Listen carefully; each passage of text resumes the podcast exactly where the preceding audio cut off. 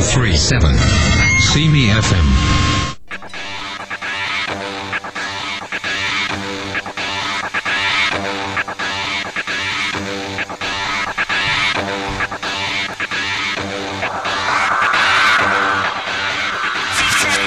Aujourd'hui à Fantastica, nous accueillons José avec sa chronique littéraire, Stéphane sera avec nous avec sa chronique scientifique et une entrevue spéciale avec Christian Derry du Château Mont-Sainte-Anne. Tout ça et bien d'autres choses après la pause.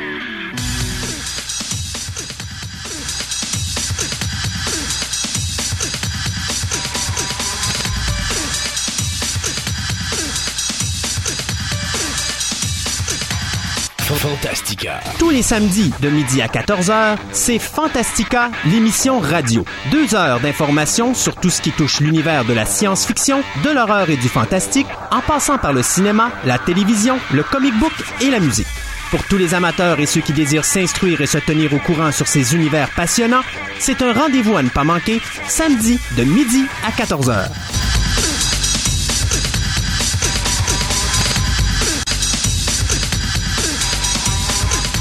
Bonjour et bienvenue à cette autre émission de Fantastica, l'émission radio, une émission sur la science-fiction, l'horreur, le fantastique et le médiéval. On s'amuse avec vous pendant deux heures. Bonjour, Monsieur Gaétan. Bonjour. Bonjour, Monsieur Gontran. Ouais. Hey, le G, le G en présence aujourd'hui, ça va barder? Yes. Aujourd'hui, on a une émission assez bien remplie. On va encore avoir José qui va venir nous voir avec euh, sa chronique littéraire. On va avoir bien sûr Stéphane qui va nous parler du, euh, du rien, je crois, ou du zéro? Non, il va nous expliquer ça tantôt. Du haut du riz? Du rien, oui, du, non, soit du rien ou du Ok, zéro. du rien. Non, j'ai compris du riz. Non, non, non. Ah. Il va pas nous faire des, vont pas nous faire une chose comme ça. Et on va avoir une entrevue spéciale aujourd'hui euh, avec euh, Christian Derry. Euh, qui euh, est directeur du service d'animation du Château Mont-Sainte-Anne, qui travaille présentement sur un projet qui s'appelle Ultime Frontière. Euh, c'est un rapport avec euh, le médiéval grandeur nature. Alors, on va vous parler de ça dans notre dernière section d'émission. Vous avez qu'à rester avec nous parce que c'est passionnant ce qu'il a à nous parler aujourd'hui. Il nous a même apporté des esquisses euh, de son projet, puis euh, c'est assez, assez impressionnant effectivement.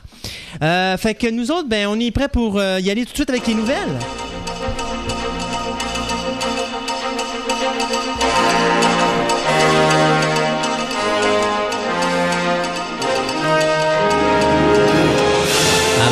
Avec les nouvelles de la semaine à Fantastica. Euh, avec quoi qu'on peut commencer? Hey, j'ai l'habitude de toujours commencer mes émissions en bougonnant. hein. Vas-y, vas-y, laisse-moi Ouais, ben, je sais pas, là. Peut-être que je devrais garder ça à la fin, juste pour, tu sais, parce que là, les auditeurs doivent s'y attendre. Ils se disent, ouais, là, Christophe, il va commencer son émission en bougonnant. Je devrais peut-être attendre à la fin, puis bougonner à la fin. Je sais ou- pas, y avait-tu de quoi qui, qui nécessitait une montée de lait cette semaine? Ah oui, il y en a quelque chose qui nécessite. euh, Ah, euh, McFarlane Toys. Ah, ben, McFarlane. McFarlane Toys euh, a sorti. Bon, vous euh, vous savez, c'est Toy Fair présent. Ben, enfin, c'est terminé. C'était la fin de semaine dernière. Euh, et bien sûr, McFarlane ne fait plus partie du euh, Toy Fair. Il a décidé que lui, c'était pas assez important pour lui. Et alors, non, en réalité, il y a des bonnes raisons de pas aller là parce qu'avant, Toy Fair était surtout pour les les créateurs de, de, de figurines pour que justement ils puissent vendre aux distributeurs leur collection de l'année. Or, de plus en plus, ça devient un événement, je dirais pas de visiteurs, mais pas loin. C'est beaucoup de journalistes, beaucoup de PR, mais c'est pas le PR professionnel. Ah. Alors, McFarlane a décidé euh, à ce moment-là d'agrandir ses bureaux à New York et de créer dans un petit local en arrière son propre événement qui s'appelle le Toy Fest. Alors, quatre fois par année, il réalise un Toy Fest, mais une fois pendant l'année, il réalise dans ses locaux. Donc, en même temps que le Toy Fair. Parce que Fair amène quand même beaucoup de monde. Là, j'ai pas la superficie complète. À un moment donné, je vous arriverai avec cette information-là, mais c'est assez grand. Là, on parle de, je pense, que c'est quelque chose comme trois ou quatre édifices euh, différents à New York, où est-ce que les gens doivent aller pour voir les différentes choses, que ce soit les les, les, les, les collections de, de, de l'année de Sideshow Toys, NECA et j'en passe là, Action More euh, Figures puis tout ça. Mais dans les bâtiments, c'est-tu classé par catégorie ou. euh, Ben, chaque, chaque bâtiment, en réalité, il y a un bâtiment avec les collections de telle compagnie. Dans un autre endroit, il y a d'autres collections. En réalité, le Toy Fair, parce que la figurine de collection touche spécialement ce, euh, marché-là, c'est la figurine de collection, mais dans le rapport science-fiction, horreur fantastique, beaucoup plus horreur fantastique. Et McFarlane, ben, c'est la période de l'année où ils nous annoncent ces séries. Donc, là, on est tout excité parce que justement, la semaine dernière, j'annonçais euh, la série de, je pense que c'est la série 3 des Monsters, euh, la série 1 qui m'avait épaté avec sa version à lui des euh, Dracula, Frankenstein, euh, créatures euh, du lagon noir et des choses comme ça. Il avait sorti vraiment une belle collection. Il y avait sa nouvelle momie et tout ça. Elles étaient vraiment excellentes. Il m'a déçu avec sa série 2 parce qu'il a fait une version adulte de Wizard of Oz qui a probablement dû euh, encourager M. McGee, comme on avait parlé la semaine dernière, à faire son Wizard of Oz pour adultes. Et là, ben, il nous a sorti ses autres séries. Euh, il nous a sorti d'abord la série 3 des Monsters, dont je vous ai parlé, qui risque, qui est très prometteuse et qui probablement, et d'après moi, risque d'être sa série la plus populaire. On va avoir un Vlad the Impaler, on va avoir, euh, mon Dieu, comment qu'elle s'appelle, euh, Bathory, la première femme vampire de l'histoire. Euh, on a, bon, il va faire un Billy the Kid, ça c'est moins intéressant, mais il va nous sortir des personnages justement euh, un peu plus historiques ou un peu plus sa version des personnages qu'on connaît là dans l'histoire, mais véridiques. Jesse James, Calamity Jane. euh, Non, ça, il ne touche Non? pas, mais il va vraiment rester avec, euh, comme je disais, il y avait, euh, ah oui, il y avait un personnage que, sur le coup, je me rappelais pas, mais qui était, je pense, dans l'époque des Vikings. C'était Hunt, euh, ou, enfin, j'avais la collection il y a quelques semaines, là, je bon, l'ai pas avec moi. Vikings aussi. Ouais, mais enfin, il touche vraiment les personnages qui ont touché l'histoire, mais ce qu'on considère, nous, être des monstres, comme Vlad the Impaler, qui était, bien sûr, le- le- le- l'être sur lequel s'était basé Bram Stoker pour faire son Dracula. Alors, bien sûr, là, il nous a donné sa série 7 des Movie Maniacs. C'est une série 7 qui était très en attente. Euh, moi, j'avais hâte de voir. Il y avait bien sûr des rumeurs pour euh, finalement avoir euh, le Leprechaun. Ça fait des années qu'on nous parle d'avoir le, le Creepers, de Jeepers Creepers. Et là, là, je me suis fait encore ramasser avec un letdown, un autre coup de massue dans plein visage cette semaine, là. Mais là, j'étais vraiment, vraiment, vraiment pas Faut de que tu le prennes du bon côté dans ce temps-là? Si les figurines te plaisent pas, tu les achètes pas, c'est de l'argent de plus dans tes poches. C'est sûr. Ça Cependant, plus cher en DVD, je suis tout. capable de te prédire deux monstres qui vont vendre comme ça a pas de bon sens dans les Movie Maniacs. Et ça va être des raretés, j'en suis à peu près certain connaissant McFarlane. D'abord, un, il nous fait un Robocop. Oh, Ça, ça va vendre. je le veux. Ça, ça va vendre. Sauf que on n'a pas de photo, là, parce que ça sort au mois d'octobre. McFarlane avait dit qu'il sortait les Movie Maniacs à partir de maintenant au mois d'avril, mais c'est reporté encore au mois d'octobre pour l'Halloween. Moi, c'est là, de toute façon, que je pense qu'ils doivent, ils doivent rester. Euh, puis je suis content que McFarlane les ait ramenés là. C'est peut-être la plus belle décision qu'il a prise. La deuxième, euh, qui risque de vendre, c'est Leatherface, la version 2003. Euh, il y avait Leatherface, une version euh, 1974 qui était sortie dans la première série des Movie Maniacs. Là, ça va être la première fois depuis euh, les sept dernières années où McFarlane va sortir un autre euh, figurine de euh, Leatherface. De, euh, plutôt McFarlane va sortir, c'est ça, une autre figurine de Leatherface. Mais c'est là que ça se gâte. Oh. Après ça, il nous sort Erin, le personnage féminin survivant de, Leather- de Leatherface ou de Texas Chainsaw Massacre Franche. le shérif et euh, un autre des frères euh, de la famille de Leatherface. Donc, quatre personnages de, la- de Texas Chainsaw Massacre, mais trois personnages qu'on en a rien à foutre. Parce que ça c'est dépend, si tu veux te faire un diorama, ça peut être drôle, là, mais. Et le dernier personnage de la série, c'est Hicks, du film Aliens. Ah oui, Alors, qui nous sort ça, mais encore là, moi, j'en ai rien à foutre. Tant qu'à ça, qu'il sort donc dans une de ces deux séries, Alien vs Predator, qui va nous sortir cette année, euh, qui vont être sorties dans le mois d'août. Euh, Il y en a une au mois d'août, il y en a une au mois de juin. Euh, non, attendez, la première est au mois d'août, la deuxième est à la fin de l'hiver, donc euh, dans les alentours de novembre-décembre. Donc, ces deux séries en rapport, bien sûr, avec le film, la première, et la seconde série en rapport avec ces séries Alien Predator, qui nous avait déjà sorti dans les Movie Maniacs l'an passé.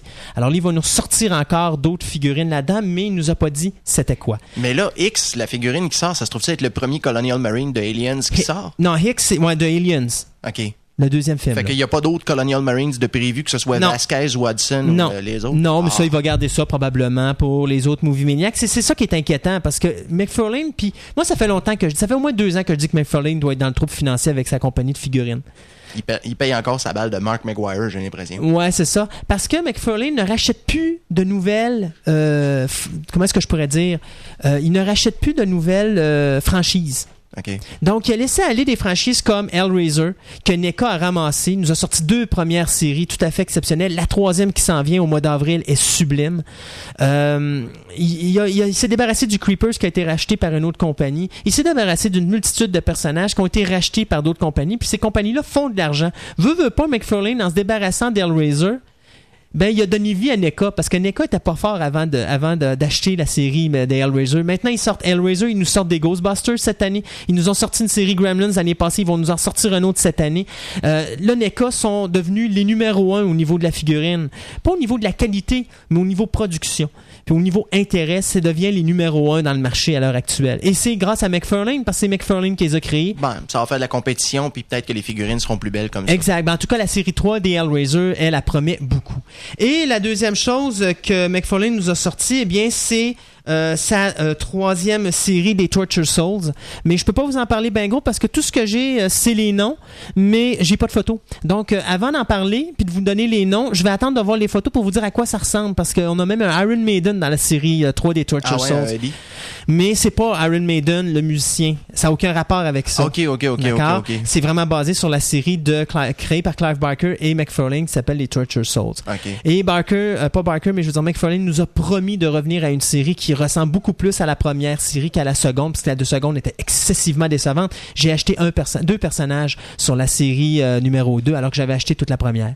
Euh, C'était vraiment, vraiment ordinaire. Donc cette année, McFarlane me déçoit encore une fois sur toute la ligne, d'autant plus qu'il nous sort un Toy Fest, il nous présente des choses, mais il nous présente pas de photos de ses figurines. Moi, je trouve ça inquiétant.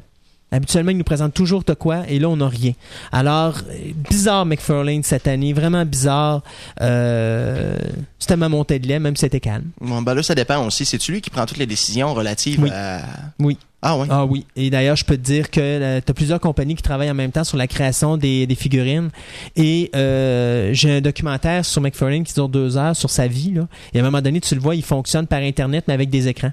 Ok. et des caméras, puis il parle à son monde comme ça. Alors il lui, il- les gens leur montrent ce qu'ils sont rendus, puis là McFarlane dit non, tu vas me faire telle affaire, puis je veux que ça représente telle chose. D'ailleurs, euh, le plus bel exemple c'est ses sports, tu sais, les figurines sportives, là, les joueurs de hockey, les joueurs de baseball et tout ça. Il pour lui, c'est excessivement important qu'ils soient dans des positions comme s'ils étaient dans le jeu. Mhm. Et ça fait quelque chose qui sort de l'ordinaire des figurines sportives. Ça donne un intérêt à, à ces figurines qui sont très populaires, ces figurines sportives aux États-Unis. C'est d'ailleurs ce qui le fait vivre. D'ailleurs, c'est pour ça qu'il en sort autant. Euh, Il y a des séries de hockey, des séries de baseball. Ouais, toi puis moi, ça nous intéresse pas, mais euh, je peux te dire de quoi euh, Je j'étais. sais pas, à- les seules, les seules figurines sportives qui m'intéresseraient, c'est les trois des frères Hanson. Fait Ben, je les ai à la maison, mais il les a sortis euh, individuels. C'est dans la première année où est-ce qu'il faisait des figurines. D'ailleurs, il vend même le. Chaque Hanson vient avec son bout de patinoire. Alors, quand tu réunis les trois bouts de patinoire, t'as les trois frères Hanson un à côté de l'autre sur leur patin qui patinent sur la patinoire. Bon. Je sais pas s'ils ont du foil. Eh oui, mais euh, je peux te dire, par exemple, en revenant, juste pour finir avec ça, les figurines sportives de McFarlane, te dire à quel point c'est populaire. J'étais à l'imaginaire cette semaine, puis il y avait bien sûr des joueurs Pee-Wee, puis je peux te dire que les joueurs Pee-Wee se sont ramassés toutes les collections. hein. Ah. Ça arrivait sur la table, ça sortait à coup de 100 pièces. Tcha-ching. Ouais, c'était l'enfer. Ah. Après ça, de ton côté, euh, Ah, ben de mon côté, on va se retenir la cage thoracique un peu et euh, les, les hommes qui sont à l'écoute, euh, tâchez de vous retenir. Ah. on entend maintenant parler finalement de d'un déroulement euh, sur la production du film Electra, le personnage que l'on avait connu dans le film Daredevil l'année dernière. Alors Jennifer Garner nous revient avec euh, le film Electra. Euh, qui sera réalisé par Rob Bowman, que l'on connaît pour euh, la réalisation de plusieurs épisodes de X-Files. dont le film, The me rappelle X-Files, le movie, effectivement, Fight the Future, c'est lui qui l'avait et réalisé. voilà. Et d'ailleurs, tantôt, tu me disais qu'il avait été euh, approché pour réaliser. C'est quoi? C'est le pilote C'est de le Dark pilote de Dark Shadow, la nouvelle série qui va passer sur le. WB, je pense, l'automne prochain. C'est ça. Alors, euh, d'un autre côté, il y a Mark Steven Johnson qui avait écrit et réalisé Daredevil qui va être euh, impliqué dans le- au niveau de la production. Et le scénario va être euh, signé de Zach Penn, qui se trouvait être un des trois scénaristes euh, de X-Men 2. OK. Alors l'histoire, euh, d'après ce qu'on peut voir ici, euh, va ressembler peut-être un peu à Kill Bill, parce qu'Electra va être confrontée euh, à, ses, à ses mentors, ni plus ni moins, parce qu'Electra a reçu une formation de ninja par un ordre qui s'appelle The Hand, la main. Et euh, c'est ça, là-dedans, elle va, euh, elle va se mesurer à d'autres ninjas. Alors, euh, ça risque d'être fort en action et peut-être en hémoglobine. Ça, on peut toujours espérer. Euh, on nous dit que le scénario devrait être euh, sommairement basé sur la mini-série Electra Assassin euh, qui avait été écrite et qui avait été écrite par Frank Miller, si je me rappelle bien, et dessinée par Bill Sienkiewicz. Et Electra Saga, qui se trouvait être une mini-série qui compressait toutes les, les histoires que, voyons, qui avaient été publiées sous Daredevil, mais impliquant Electra. Alors, euh, ça risque d'être assez complet pour ce qui est du, personnage d'Electra. Euh, actuellement, euh, les acteurs n'ont pas été choisis, outre euh, Jennifer Garner, mais on parle du personnage de Stick, qui se trouvait être justement l'entraîneur d'Electra, qui devrait avoir un rôle assez proéminent à l'intérieur de la production. Puis je sais qu'il parlait peut-être aussi à un moment de. Ben, je sais que ça fait longtemps qu'il en parlait de ça, mais que. Euh, voyons, euh, comment il s'appelle l'acteur qui faisait euh, Dare- Daredevil C'était Ben Affleck. Ben Affleck, oui, il est tellement intéressant cet acteur-là que j'ai oublié son nom. Euh, Même- Même Jennifer Lopez, l'a oublié aussi. ouais, Fait c'est ça. Alors, mais ça pour revenir qu'il était supposé faire aussi un caméo dans, dans le film. Ouais, mais ça, ça se parlait surtout l'année dernière, justement, avant la sortie du film. Là. Parce que ben, même aussi avant que Ben Affleck dit qu'il était peu intéressé à faire Daredevil, mais on sait qu'à partir du moment qu'ils vont y mettre de l'argent sous le museau, il va dire oui. Là. Ben, Fait que c'est probablement l'acteur le plus sûr qu'on peut avoir quand on parle d'une euh, on parle d'une d'une saga puis qu'on veut partir de quoi avec le avec l'acteur. là. tu laisses sa carrière se planter euh, six mois, un an, puis viens ici, j'ai une couple de millions à t'offrir. Ah oui? Ben, de toute façon, après, après Jiggly, où est-ce que Ah, God. il a piqué du box-office, euh, me dire de quoi, je pense qu'il va dire oui à Daredevil 2. Ben, de là, toute il y, a, façon, il y a Jersey Girl qui s'en vient aussi, le, le film de Kevin Smith, justement Ouais. avec euh, Jennifer Lopez puis Ben Affleck. Fait que Effectivement. ça va être encore Puis en plus, euh, il faut se dire que Paycheck a fait difficilement ses frais euh, sur le continent américain. Euh, je ah, pense qu'il l'espèce de suspense. Ouais, euh, a fait basé sur un roman de celui qui avait fait Total Recall et puis Philippe K. Dick, merci. Donc c'est ça. Alors Ben Affleck, il n'y a pas beaucoup de succès présentement au box-office. Même Daredevil, faut être honnête, même si c'est un bon film, ça n'a pas été un gros monstre au niveau du box-office. Il a fait ses frais pas à peu près. Là. Il a fait quand même plus que 100 millions. Mais euh, c'est quand même, quand tu regardes tous les films de super-héros, c'est pas Spider-Man, c'est pas X-Men, c'est pas... euh, C'est mieux que Hulk pareil. oui, puis euh, c'était c'est mieux que les anciens euh, Punisher et Non, non, ben là, Captain America. on reculera pas de 15 ans parce que là, on va vraiment, on va vraiment plonger correct. Mais malgré que Hulk a fait plus d'argent que Daredevil. Parce que Hulk a fait Incroyable. 137 millions, Daredevil a fait 101 millions au box-office. Ah, ben, tant qu'à parler de femmes, euh, super-héroïnes, pourquoi pas parler de Tomb Raider? Oh. Euh, ben, on savait que, bien sûr, Angelica, An- Angelina pardon, Jolie avait signé pour trois films. Euh, bien sûr, euh, Lara Croft Tomb Raider de Cradle of Life, euh, qui avait coûté 90 millions, avait juste amassé 65,6 millions aux États-Unis au niveau du box-office. Cependant, il y en a ramassé euh, 150 sur le compte sur euh, le continent européen, 154. Ce qui fait que euh, le producteur euh, Lloyd Levin, euh, lui, ben, il confirme qu'il y aura bel et bien un euh, troisième et dernier chapitre aux aventures de Lara Croft. Euh, donc, je sais qu'il y a beaucoup de gens qui se disent ah pas un autre. Moi personnellement, j'ai aucun problème avec Lara Croft. Je trouve que c'est quand même des bons films. C'est juste qu'il manque un petit quelque chose. Bon, de toute façon, regarde, on est aussi bien d'avoir Lara Croft en attendant parce qu'avec la chicane entre Spielberg et Lucas actuelle concernant le scénario, Indiana Jones, ça va être en 2010 si ça continue. Ouais, c'est ça. que- Donc euh, moi, euh, au moins, euh, puis de toute façon, Lara Croft, est- c'est quand même fait avec une certaine qualité. Mhm. OK, on n'enlèvera pas ça au film. C'est sûr, comme je dis, il manque un petit quelque chose, là, un petit quelque chose de magique qui fait que c'est intéressant. Puis justement, Un joystick? Peut-être pas un joystick, là. C'est quand même pas un jeu vidéo. Mais euh, il y a deux choses. Un, je pense que les gens ils associent trop Lara Croft avec le jeu. Ils sont pas capables de faire la différence entre un film et le jeu vidéo. Donc, eux autres, ils veulent avoir la même chose que ce qu'il y a dans le jeu vidéo, mais ils veulent l'avoir sur pellicule. Et d'ailleurs, ça me fait penser que, tu sais, Resident Evil, combien de personnes qui me disent, qui adorent le jeu vidéo, qui m'ont dit que le film n'était pas bon? Ah, je eu m'excuse. ce son de cloche-là du tout. du Ah tout, non, ben moi j'ai eu beaucoup de sons de cloche à ce niveau-là. Les gens qui jouent euh, à Resident Evil, dans la majorité des cas, je pense que j'ai eu une ou deux personnes seulement, mais j'ai au moins une dizaine ou une quinzaine de personnes qui m'ont dit qu'ils avaient détesté Resident Evil parce que c'était pas comme le jeu. Or, ces mêmes personnes-là me disent qu'ils trippent sur House of the Dead. Parce que ça, c'est très représentatif du jeu vidéo. Or, j'ai vu House of the Dead. C'est un 6. C'est ordinaire. OK, ouais. 6 sur l'échelle 1 à 7. Et 7 étant minable. Euh, c'est un 6. Il y a des bons aspects dans le film. C'est très sanglant. Donc, moi qui aime bien le, le film gore, j'ai été quand même très, euh, très bien satisfait. J'ai été satisfait du film. Mais au niveau histoire, puis au niveau des comédiens, puis au niveau du scénario, c'est Comme c'est souvent le cas. Bon, alors tant qu'à ça, moi j'ai bien plus adoré Resident Evil, qui même s'il y avait moins de gore, était bien plus intéressant à regarder. Et Lara Croft, moi j'y donne, moi j'y donne la même affaire. Moi Lara Croft, je m'excuse, mais les deux premiers films, je les adore. Et euh, je, je- je les adore. Je, je rectifie ma, ma phrase. Je les aime. Je les adore pas, je les aime. C'est pas Indiana Jones, mais je pense que effectivement ça mérite d'avoir un troisième film. Puis j'ai bien hâte de le voir. Euh, puis je, trouve ça dommage parce que c'est un bon réalisateur qui avait fait quand même euh, le deuxième là, euh, celui qui avait fait Twister, qui était Yann de Bond, que je déteste pas techniquement parlant, mais on dirait qu'Yann de Bond n'a jamais été capable de retrouver la magie de Twister. Twister, Ben, ça a été Twister Speed. oui, ben Speed, mais Speed, c'était pas Twister. C'est Twister, c'est là, tu tu t'assois dans la salle de cinéma, le film finit, puis tu dis encore. Euh, Ouais, mais c'est parce que là, t'as tout le, tout le cast qui joue pour beaucoup, là. T'as Ah le, oui, le mais- personnage de Seymour Hoffman, euh, C'est Ca- Carrie Ells ou. euh, non, non, non, euh? Philip Seymour Hoffman, il fait le, comment il s'appelle? C'est Rudy, le personnage, dans, dans Twister, le personnage qui se trouve être le, le tripeux, là, qui est, Ah oui, ok. là, oui, oui, tornade, oui, oui, oui, c'est vrai, c'est vrai, c'est vrai, oui, oui, oui, oui. Tu sais, je veux dire, il y a quand même certains personnages Oui. avec lesquels Mais t'as quand même T'as une t'as une énergie dans ce film-là qui est débile, que- qu'il a jamais été capable de récupérer ou de refaire dans ses films. Même, même Lara Croft de, de Cradle of Life, il a jamais été capable de créer cette espèce de dynamique. Euh, cette espèce d'explosion d'action, la caméra qui bouge tout le temps, qui fait que tu t'assois dans la salle de cinéma et t'as pas de moment de répit, même quand c'est un moment de répit. Dans Twister, c'est ça, même dans les moments où est-ce que il se repose, la caméra bouge tout le temps, t'es tout le temps en mouvement, t'as toujours de l'action, il se passe toujours de quoi. Tu sais, il y a toujours quelque chose qui fait que ça arrête pas dans Twister. T'as pas un moment de répit. Moi, je me rappelle, j'avais vu ce film-là, puis j'avais été voir Dragonheart après, tout de suite dans la même soirée.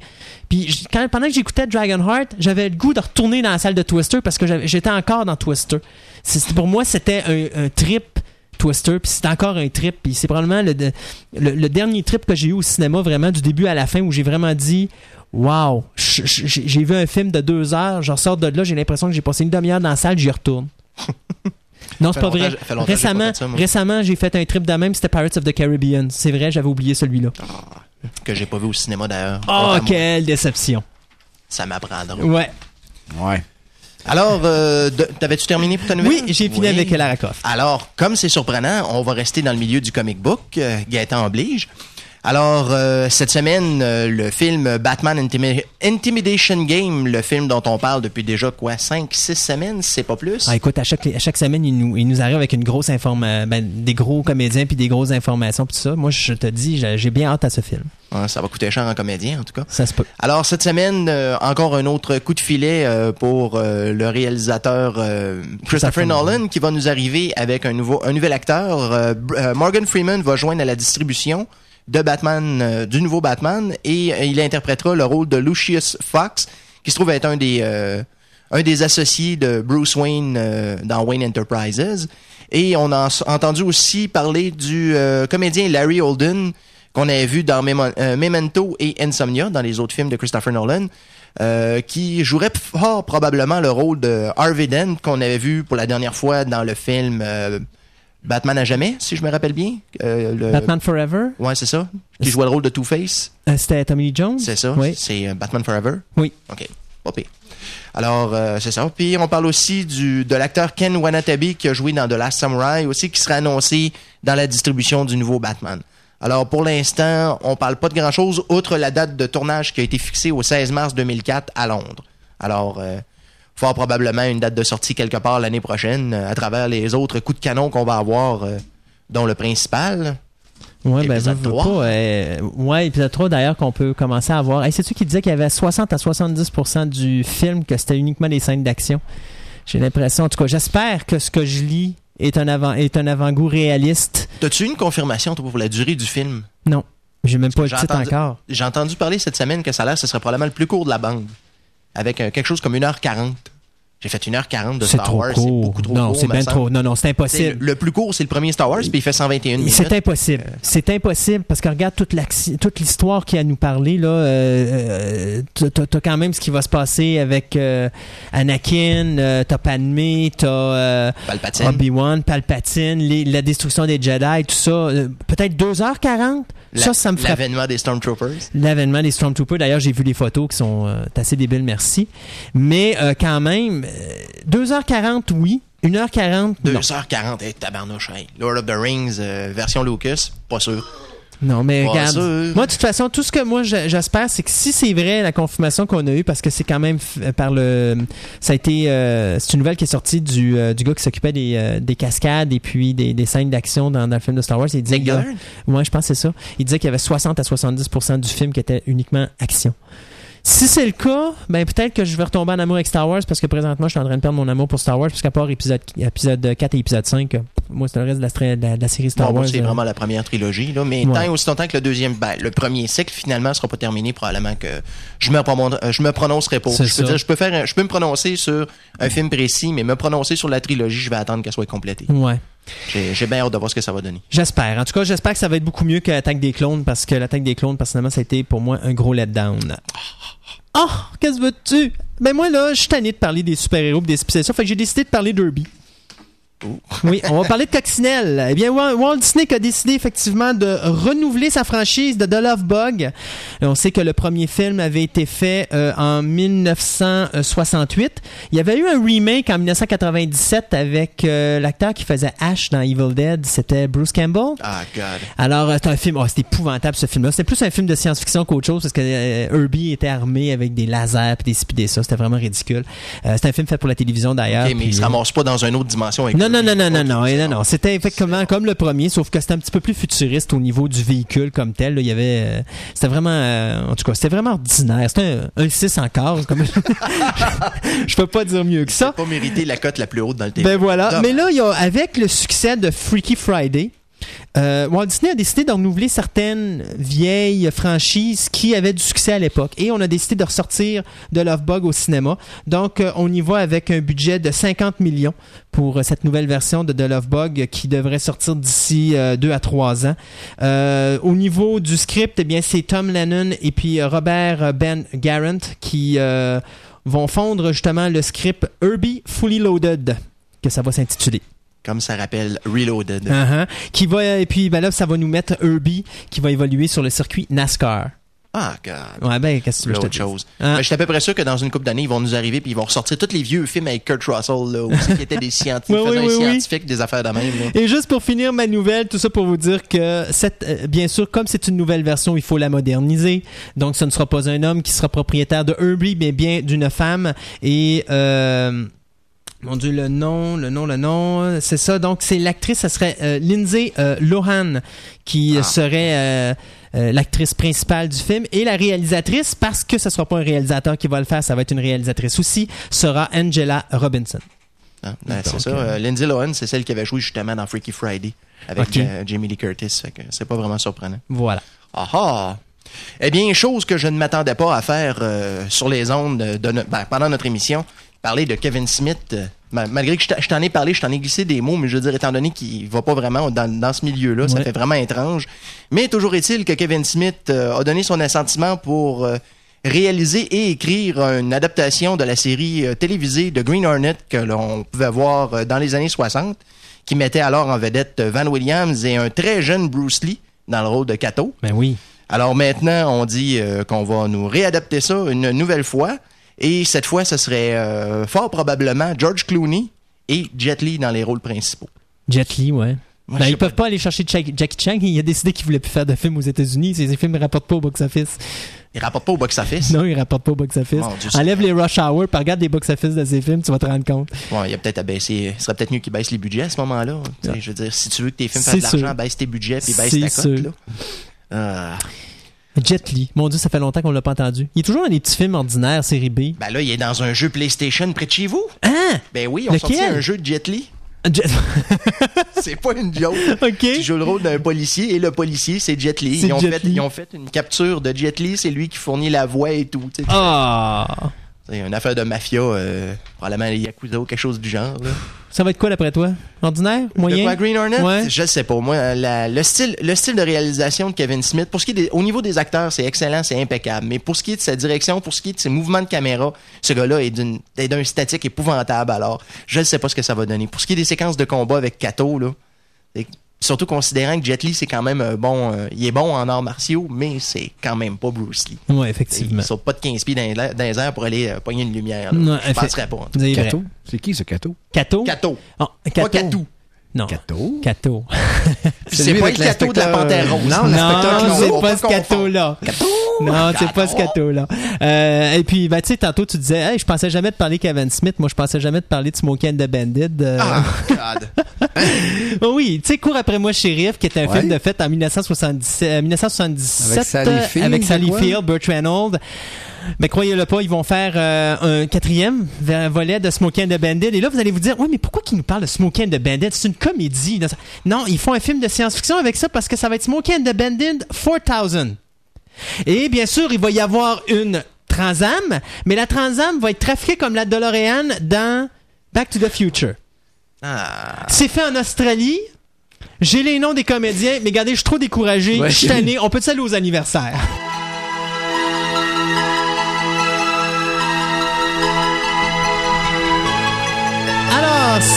Cette semaine, on a eu beaucoup, beaucoup, beaucoup, beaucoup de petites fêtes, euh, mais je me suis arrangé pour tout censurer euh, ça le plus possible. Euh, donc, on va commencer avec le 16 février. Laver Burton, donc qui jouait le personnage de Geordi dans la série Star Trek The Next Generation, a fêté ses 47 ans. The Greatest American Hero, William Cat. William Catt a fêté ses 53 ans, lui qu'on avait vu dans Carrie, Oui, ben oui. qu'on avait vu dans House. Alors, euh, 53 ans, euh, ses, ses cheveux blancs Ouais, doivent pas paraître, il est blond. American Hero, là, ça date de 80. Fait Hey, que- J'ai réussi à pogner toute la série sur euh, Showcase Action. Fait que je l'ai toute à la maison. Je peux te dire que je me régale de réécouter ça. C'est le fun au bout.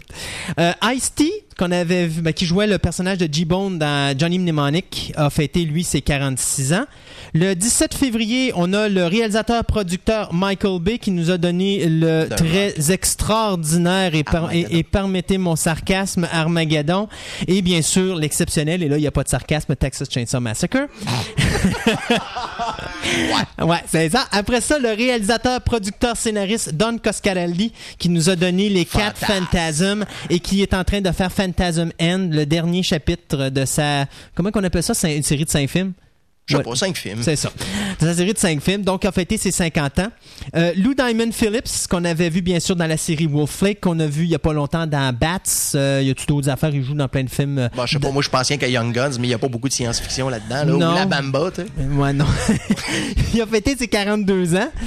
Te dis que la Bamba est loin, hein.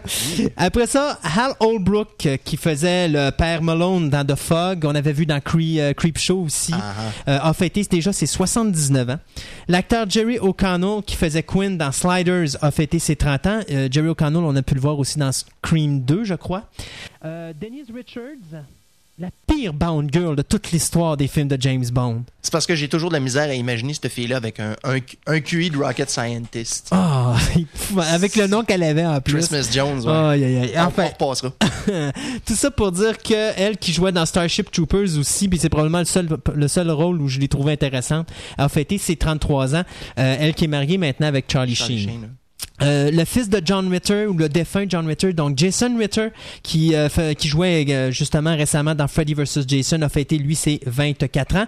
Et finalement, le 17 février, bien c'était le 50e anniversaire de l'actrice Renée Rousseau qu'on avait vu dans le film Outbreak avec Dustin Hoffman et Morgan Freeman. Le 18 février, le réalisateur, producteur, scénariste John Hughes qui nous avait donné le fabuleux Weird Science avec euh, c'est Kelly LeBrock. Euh, Il y avait Michael Anthony Hall aussi là-dedans. Anthony Michael. Mais Mais je me Anthony pas Michael C'était Hall. qui l'autre comédien? Who je sais qu'il y avait, cares? euh, il- il- Voyons, l'acteur qui a fait Chaplin, c'était un de ses premiers rôles. Ah aussi. mon dieu, oui, oui, oui, oui, oui, oui, oui. Non, Robert ça. Jr. Avant qu'il tombe dans. Ouais, c'est ça. euh, pendant qu'il avait tous ses esprits. Euh, lui a fêté ses 54 ans. Euh, un acteur que j'aimais beaucoup dans les années 70-80, qui était probablement mon acteur fétiche à cette époque- à cette époque-là, George Kennedy. À chaque fois qu'on le voyait, il était tout le temps marrant parce qu'il faisait le bonhomme grincheux. Puis, euh, Alors, on l'avait vu dans Creepshow 2. Euh, T'allais dire, euh, Gontran? Ben, Airport. Oui, ben, dans Airport, non, dans- pas dans Airport, dans les... euh, ah oui, Airport, la série des films Airport, ça. j'avais Airplane dans la tête. Euh, non, effectivement, les quatre films d'Airport, il jouait là-dedans. Les trois Naked Gun. Les Yes. trois Naked Gun, et la télésérie Naked Gun aussi. Il jouait, il jouait dans la série. Il me semble qu'il faisait le même personnage dans la série télé. Voilà, je réécoute mes Moi épisodes aussi. en arrivant. Euh, 79 ans qu'il a fêté, euh, ce cher ami John- George Kennedy, mais euh, il bat pas Jack Palance, qu'on avait vu dans Batman en Ben, 1989, Jack Palance, il doit être rendu à 82, certain. 85, 85. 85 ans. Fais-tu encore des push-ups sur un bras? Je sais pas. hein. L'actrice Molly Ringwald, qu'on avait vue dans The Stand, euh, elle a fêté ses 36 ans. La- L'actrice Greta euh, Scacchi, Scacchi, Skaki. Scacchi, qu'on avait vue dans la mini-série The Odyssey, euh, elle qui faisait le personnage de Penelope, donc a fêté ses 44 ans. Une autre actrice, Sybil Shepherd, ou Shepherd, pardon, qui avait joué dans euh, Chances Are, encore avec euh, le même monsieur qu'on disait tantôt. Robert Downey ouais, Jr., Robert Downey. Jr. avait, a fêté ses 54 ans. Et John Travolta, on donnera pas l'autre film là qu'on connaît tous là, mais qui a joué dans Phenomenon. Euh, qui est d'ailleurs un, Phenomenon. Ouais, Ah, qui est probablement euh, un de, mes, un de mes films favoris avec lui. Euh, il avait fait aussi Michael, euh, qui était très bon, et le piètre. euh, tu peux-tu le nommer? Parce que moi je suis plus capable. là. Battlefield 1. Ouais, c'est bien ce que je me disais. Il a fêté ses 50 ans. Euh, après ça, le 19 février, ben, on va juste souligner l'anniversaire de Jeff Daniels qu'on avait vu dans Arachnophobia. Lui, il a fêté ses 49 ans. Il y a Timescape aussi. Il y a Timescape, c'est vrai que j'ai oublié, qui était très bon. Un petit film de série B Ça- qui sort ça- de ça, nulle un part. petit film là. que tu cherches dans un club vidéo, là, que tu sais pas à quoi t'attendre, la course Ouais. contre le temps. Là. Effectivement. Génial. Et d'ailleurs, euh, quand tu le cherches dans les clubs vidéo, faut vraiment que tu fasses attention parce qu'il est rendu avec, je pense, c'est trois quatre titres différents. Ben, il- quand il est ressorti la dernière, la dernière fois, il s'appelait Grand Tour Disaster in Time. Ça, c'est quand il est sorti en DVD. c'est ça. Euh, Puis pas Ça- de version française Non. dessus, Et c'est bien, c'est une, une très grande différence avec le Timescape. Ouais, un petit peu, oui. Euh, le 20 février, on fêtait le 79e anniversaire de Robert Altman, le réalisateur de Popeye. Oui. On a bien sûr Giles, Anthony, euh, Anthony Head, Anthony Head, 45, 46. 50. Oui, 50 ans. Ouch. Alors, Giles- Buffy pouvait bien dire qu'il était vieux. Donc, David Dominique, c'était euh, le perso- le- l'acteur qui faisait le personnage de Rupert Giles dans la série Buffy the Vampire Slayer. L'actrice Jennifer O'Neill, vous allez plus la reconnaître pour son personnage féminin dans le film Scanners de David Cronenberg, a fêté, elle, ses 56 ans. Euh, Rodney Rowland, pour ceux qui connaissent Space Above and Beyond, ou en français Space euh, 20, 2063, c'est lui qui faisait euh, Cooper Hawks. Le tank. Oui, Tank. Après ça, vous avez euh, Frank, French pardon, Stewart qui faisait euh, Harry Solomon dans Third, Third From the Sun, a fêté euh, et Stargate. Il a fait quoi dans Stargate? Euh, Il a joué dans le film de Stargate? Ah oui, il faisait un des soldats, c'est vrai, dans le film Stargate. Ah ben oui, c'est vrai, je m'en rappelais plus. Euh, il a fêté ses 40 ans et finalement pour le 20 février, bien c'est l'actrice Lily Taylor qu'on avait vue dans The Hunting. Elle faisait euh, l'actrice qui faisait le personnage de Eleanor. Donc euh, elle a fêté ses 37 ans. Le 21 février, ben, on a bien sûr C3PO lui-même, Anthony Daniels, qui a fêté ses 58 ans ou ses 58 siècles, dépendant comment vous voulez le regarder, euh, en espérant qu'il n'est pas trop rouillé. Le 21 février, mais c'était également le 25e anniversaire de Jennifer Love Hewitt qu'on avait vu dans I Know What You Did Last Summer puis I Still Know What You Did Last Summer. 25 ans, là, ça fait tellement de fois qu'on la voit, cette actrice-là, on a l'impression qu'elle est plus vieille que ça. Mhm. Ah oui. Hein. Ouais. Et moi, quand je la regarde, je rajeunis. Ouais. Après ça, on a l'acteur William L. Peterson qu'on avait vu dans la mini-série The Beast. Alors lui a fêté ses 51 ans. Euh, et finalement, pour le 21 février, on avait le 58e anniversaire de Alan Rickman, celui qui fait le, professeur Snap dans Harry Potter, Hans Gruber. puis euh, dans, Die Hard, effectivement. Yes. Et aujourd'hui, on a Drew Barrymore, qu'on Quel avait âge? Quel âge? 29 ans. Ah, ouais. Ouais, hein? Une autre qu'on pensait qu'elle serait plus vieille. Je déménage. Alors Drew qui euh, bien sûr vous la reconnaissez pour son personnage de, de Gertie dans E.T. euh, puis bien sûr dans les Charlie's Angels récemment euh, a fêté donc ses 29 ans. Le réalisateur Jonathan Demme qui que, pardon qui nous avait donné The Silence of the Lambs qui a fêté ses 60 ben, qui fête aujourd'hui ses 60 ans. Dale Cooper de Twin Peaks, Carl McLachlan qui fête ses 45 ans aujourd'hui. On a Jerry Ryan, Seven of Nine de Star Trek Voyager, qui fête ses 36 ans aujourd'hui. Une autre actrice de Harry Potter, euh, Julie Walters, qui fait la mère de... euh, mon Dieu, c'est Ron Wes- Wes- Wesley? C'est Ronnie? Là, là, tu tombes pas dans mon carcan. Non, hein, c'est Ron, c'est ça. Hein? Donc, euh, c'est la mère de Ron, donc euh, elle fête ses 54 ans. Et je le garde en dernier, l'acteur John Mills, qui faisait euh, Quatermass euh, dans la série de 1978 et la mini-série de 1979. Donc, euh, il a fêté aujourd'hui, fête aujourd'hui plutôt, c'est 96 chandelles. Il souffle, puis pas à peu près s'il y a encore du souffle dans le corps.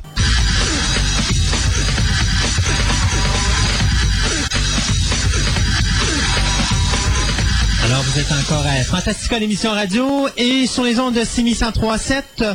Euh, on est rendu à une petite entrevue euh, que, que, j'ai fait euh, à Concept euh, au mois de novembre dernier avec un des fondateurs ou un des cofondateurs, si on peut dire, de la, maison d'édition Les Six Brumes.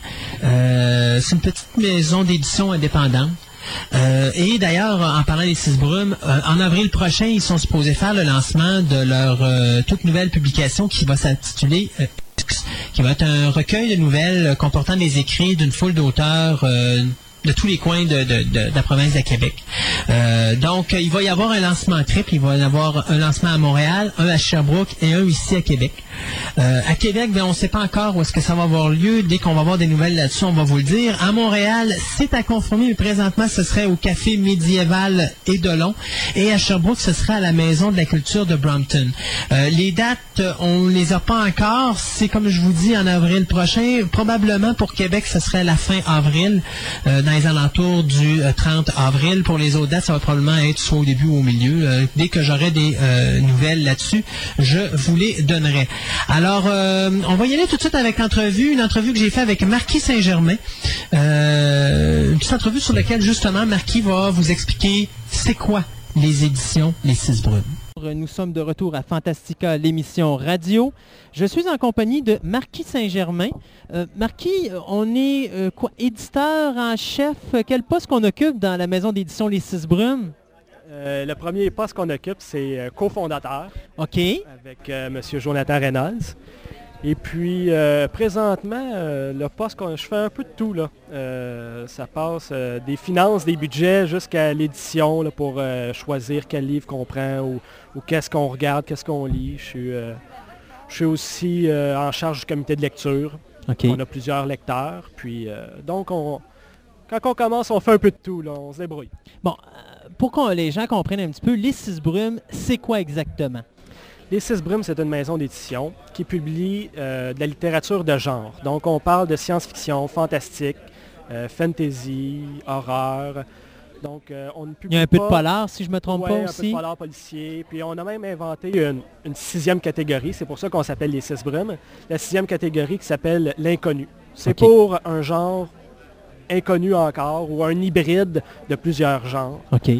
Donc, euh, les six brumes, on, ne fait pas de, poésie ou euh, de, biographie ou de, dramaturge, des choses réelles. C'est vraiment du fictif. Euh, est-ce qu'on tombe dans... Bon, est-ce que c'est. Je dirais, dans quel auditoire est-ce qu'on vise à ce moment-là? Parce que, bon, à Québec, on a la maison d'édition à lire. vous autres, si je ne me trompe pas, vous êtes à Sherbrooke? Non. Vous n'êtes pas à Sherbrooke? présentement, on a un bon domaine à Montréal. Le siège social est à Drummondville. OK. OK. Et puis, euh, Sherbrooke, c'est euh, Jonathan Reynolds, c'est mon associé qui habite là. Ah, OK. Et qui a fait son lancement de, son livre là-bas aussi. OK.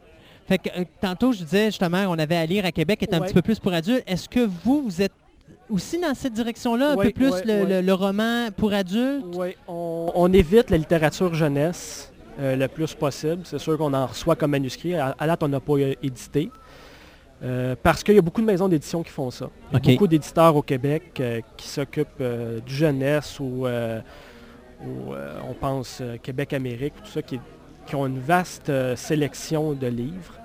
Donc nous, on se consacre vraiment peut-être adolescents et adultes, parce que quand on va dans l'horreur, vraiment, on ne veut pas trop que ce soit les 13 ans, et moins là, qui, Effectivement. tombent là-dessus. Là. Comment ça fonctionne, les six brumes? Bon, les gens vous amènent euh, leurs manuscrits. Euh, comment est-ce que vous fonctionnez pour savoir qu'est-ce que vous allez euh, éditer et ce que vous n'allez pas éditer en quelque sorte? Oui, comment que ça fonctionne? les gens nous envoient un manuscrit par la poste ou par courriel. Souvent, ils nous écrivent en premier pour nous demander « Ah, j'ai un 200 pages d'écrit, j'aimerais ça vous le montrer. » Ils nous l'envoient par la poste et puis nous, on le consulte. On regarde, on lit les premières pages, les premiers chapitres si vraiment il y a du potentiel, on y va en regardant à fond. On lit tout au complet. Si après les, premiers chapitres, on voit que non, ça ne marche pas, c'est pas dans nos genres, ça arrive souvent, ça aussi, que les gens s'asseyent puis ça ne fait pas avec nous, bien, on le met de côté puis on lui dit euh, non, euh, votre euh, roman n'est pas sélectionné, votre manuscrit n'est pas sélectionné. de la façon qu'on choisit aussi, on veut y aller, comme là, présentement, on a un roman de fantasy, un roman de fantastique. On a sorti un policier, notre dernière publication. Les prochaines, on veut essayer d'y aller avec la science-fiction, de l'horreur, pour varier, un, varier les genres, deux, varier les auteurs et varier également les illustrateurs qui font la couverture. Parce qu'on veut quand même euh, euh, aller chercher une clientèle d'illustrateurs, d'artistes qui font du fantastique et de l'horreur et de la science-fiction. Parce que euh, ça, eux aussi veulent que, des choses se, produisent dans leur domaine. Donc on évoque la littérature, mais aussi avec euh, des couvertures artistiques euh, d'artistes québécois. C'est toujours, Parce que c'est euh, toujours québécois. Oui. OK. C'est quoi que ça. C'est qui qui a eu l'idée de construire les six brumes ou de bâtir les six brumes? Comment c'est venu cette idée-là? Ben c'est moi puis Jonathan Reynolds. moi j'avais pris un, cours de création littéraire. C'est là que j'ai rencontré M. Reynolds. J'avais le goût de, faire quelque chose d'autre, d'aller voir plus loin, de pousser ça plus loin, parce qu'il n'y en a pas beaucoup. Puis moi, j'aime ça. C'est un genre que j'aime, euh, que ce soit au cinéma, en littérature, en bande dessinée. Euh, Euh, j'aime la science-fiction, le fantastique. Euh, Monsieur Reynolds il aime l'horreur. Donc, on, se complète un peu dans, les six genres. Et puis, ça partit avec un projet personnel. On a dit, oh, on écrit, on essaye, puis on fait un livre pour nous. On fait quelque chose pour nous, puis si ça fonctionne, tant mieux. Si on va au bout de notre rêve, tant mieux. Si ça marche, on continue. Puis si ça ne marche pas tant que ça, ben on arrêtera, puis on aura essayé.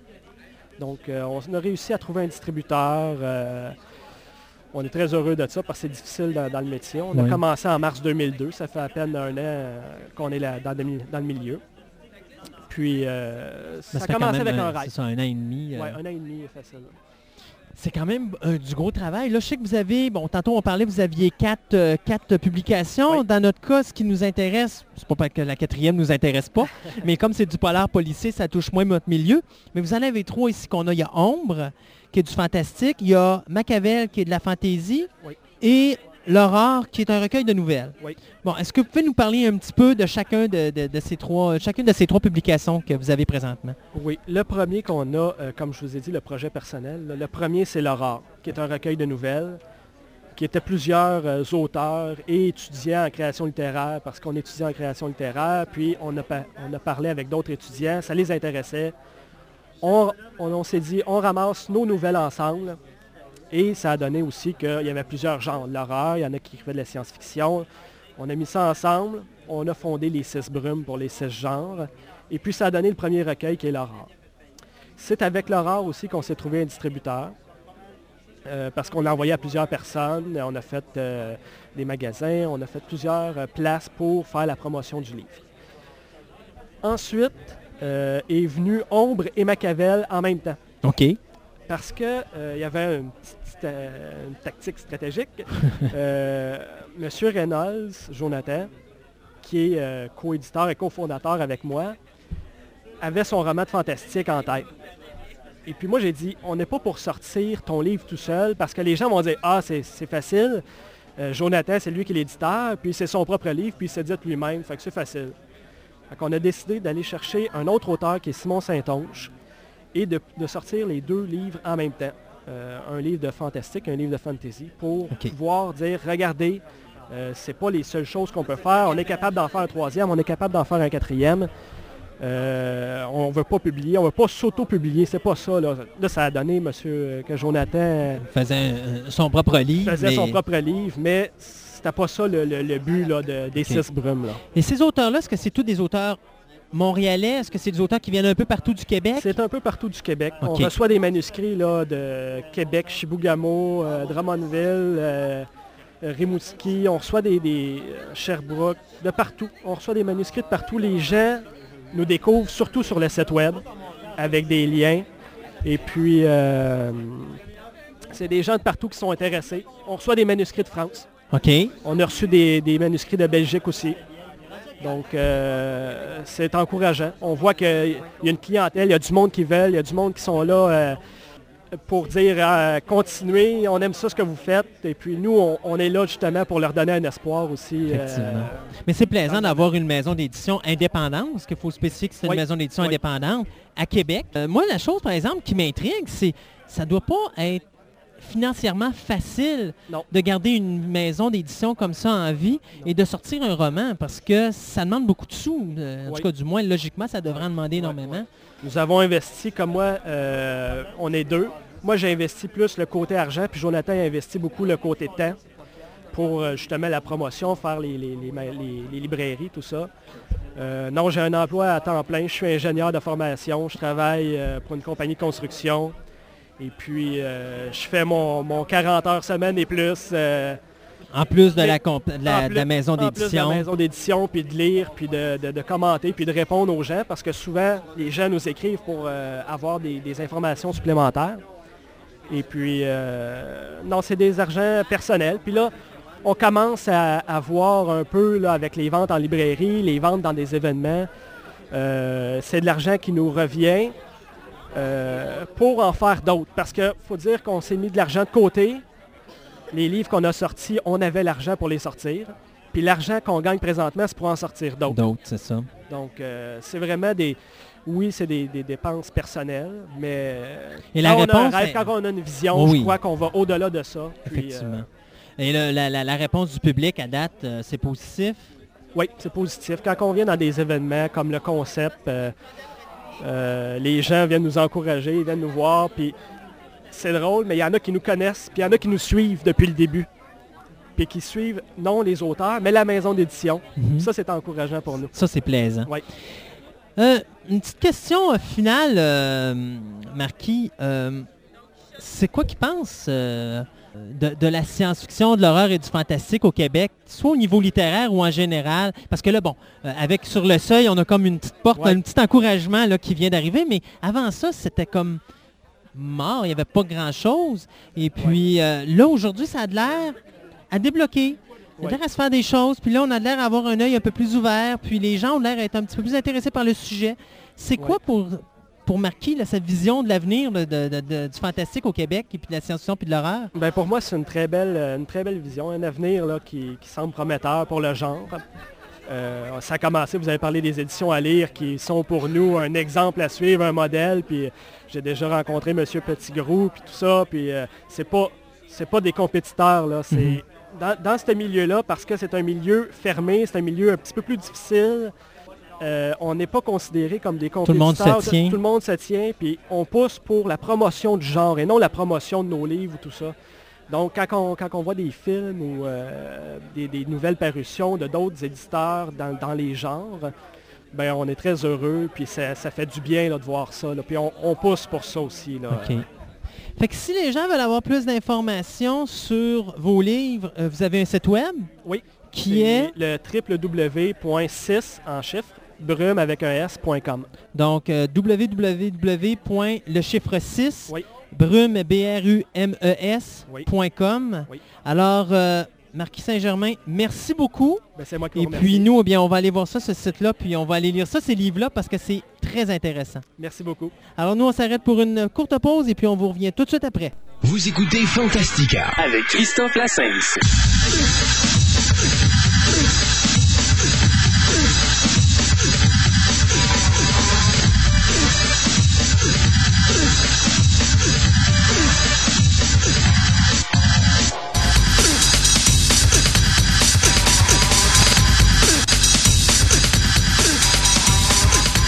De retour sur les ondes de 6137 et de l'émission Fantastica, l'émission radio.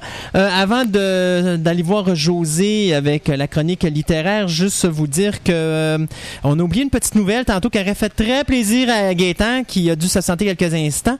Euh, C'était qu'on avait eu la nouvelle concernant euh, le box set DVD de la première saison Quantum Leap. Donc, on a la confirmation que le 8 juin prochain, euh, le pilote pardon, de deux heures ainsi que les huit premiers épisodes, ben, les huit épisodes de la première saison seront mis dans un deux disques, euh, dans un set de deux disques de deux DVD au prix de 60 dollars US. Donc, c'est quand même assez dispendieux, juste pour neuf épisodes en quelque sorte. Même Gaëtan était d'accord avec moi là-dessus. On trouve ça pas mal cher. Et le 25 mai, on a bien sûr Buffy, The Vampire Slayer, la saison 6 qui va sortir, très attendu parce qu'il y a bien sûr l'épisode musical Once More With Feeling, qui est probablement le meilleur épisode de, toutes les sept saisons de Buffy. Et la saison 2 de Smallville également qui va sortir en cette même date. Et on va avoir bien sûr euh, le, je crois c'est le 3, le 2 mars euh, qu'on a la sortie de la saison 6 de euh, Stargate SG-1. Donc ça aussi, ça s'en vient. Mais assez de parler de DVD, parlons littérature. Et oui, et oui. Bonjour, mademoiselle José. Bonjour Christophe. Comment ça va? Euh, Ça va bien, ça va bien. Toujours le plaisir d'avoir une voix féminine en nom. Ça fait un petit contraste. Oui, un, gros contraste. un gros contraste. Euh, Tu vois, ça prend rien de mieux pour amener euh, Gaëtan puis de sortir de sa transe. Alors allons-y. Qu'y a-t-il de spécial cette semaine? Euh, bon, côté nouveauté, il n'y a pas vraiment grand-chose. C'est assez tranquille encore. Comme alors, tout euh, exactement, euh, que ce soit à tous les niveaux, il se passe rien. Pourquoi est-ce qu'il se passe jamais rien au mois de février? Il me semble que c'est une période où tout le monde entre en dépression, puis il me semble que ça serait la période de sortir plein de nouveautés mais pour booster le tempérament du monde. on est dans le creux entre les joies de Noël et les joies du printemps. Ouais. Et euh, les gens se disent, euh, bon, ben, étant donné que Noël vient de passer, il n'y a rien qui marchera pas, puis le printemps n'est pas encore arrivé, il n'y a rien qui marchera. Et pourtant, on serait peut-être en besoin d'un peu de divertissement. Alors allons-y, qu'y a-t-il quand même, même si on n'est pas capable d'acheter du nouveau divertissement, il y a probablement des choses intéressantes. Il y a toujours plein de choses intéressantes quand on parle de livres. À mon avis, c'est mon petit, hein, c'est mon petit gros péché. Mais bon. Alors, euh, pour cette euh, semaine, je vous ai lu un, un livre euh, qui est euh, d'un auteur dont c'est le premier livre de science, de pas de science-fiction, mais de fantasy, qui est en fait sous un autre nom. J'ai pas son autre nom, là, malheureusement. Tu veux dire son vrai nom? Pas nécessairement. Des fois, ici, il n'œuvre que sous des pseudonymes. Qui est un, auteur de romans d'espionnage en réalité. Alors là, on a sa, sa première tentative en fantasy et par le titre, on se dit qu'il est quand même pas trop loin de ses premières amours. C'est quand même le titre The Assassins of Tamarin. Bref, euh, Les un roman d'assassins et d'espionnage. Version fantasy. Ça, ça c'est juste disponible en anglais présentement. Oui. Oui, OK. Oui, parce qu'il vient de sortir en version, euh, en version Ah, softcover, softcover, paperback. euh, je pense qu'il date de fin 2003. OK. Euh, bon, ça fait que, en gros, l'histoire, c'est l'histoire d'une orpheline qui a été euh, repêchée euh, sur un village qui est, qui est assez pauvre et qui, euh, finalement, vers l'âge euh, vers l'âge de 13 ans, se fait exiler, part sur, le, sur la route vers le, vaste, vers le vaste monde pour avoir sa fortune. Mais Elle- est-ce que ça se passe dans quel univers, je m'excuse? Est-ce que c'est dans l'univers médiéval? Est-ce que c'est dans l'univers jou- d'aujourd'hui? Est-ce que c'est sur un autre monde? Euh, c'est sur un autre monde. Euh, le monde est quand même très bien décrit. C'est un monde qui est complet, avec en même temps avec ses. euh, Est-ce que c'est un monde mystères. futuriste? Est-ce que c'est un Non, monde... c'est un monde qui est plus. Je dirais pas médiéval parce que il y a une connotation plus exotique. C'est pas vraiment un médiéval européen. On irait plus dans un médiéval. Ça serait peut-être plus proche du médiéval asiatique, mais même là, c'est- vraiment un, autre monde. Des fois, ça fait un peu mention. On a l'impression d'être avec plus le- la conception spirituelle africaine. En tout cas, c'est vraiment un monde qui qui est en soi, OK. Qui est complet en soi, qui est très bien décrit, euh, qui, est, euh, qui est vraiment euh, qui est un bon monde finalement. Donc c'est ça.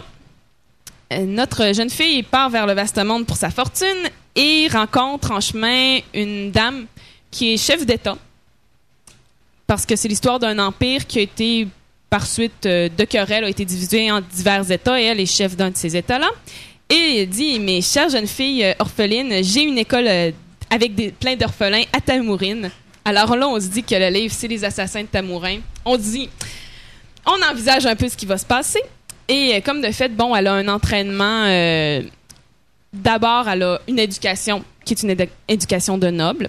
Ensuite, elle a un entraînement euh, d'espionnage et d'assassin. Pour finalement, ce qui arrive, c'est que la dame qui est chef d'État, dans son historique, ce qui est arrivé, c'est que son fils devait être sur le trône d'un autre État. Et il y a eu massacre à cause d'une querelle de succession, etc., etc. Alors, c'est la grande quête de vengeance de cette dame-là qui recueille plein d'orphelines pour les éduquer. Et elle en fait finalement ses espionnes pour réussir à un à regagner le pouvoir sur ce territoire-là, entre autres. Donc, il est vraiment pas loin de ce qu'il faisait avant. Exactement, c'est quand même assez proche. Le fantasy, un petit peu, c'est l'univers dans lequel que ça se passe. Exactement, c'est vraiment l'univers et euh, l'utilisation du côté plus spirituel.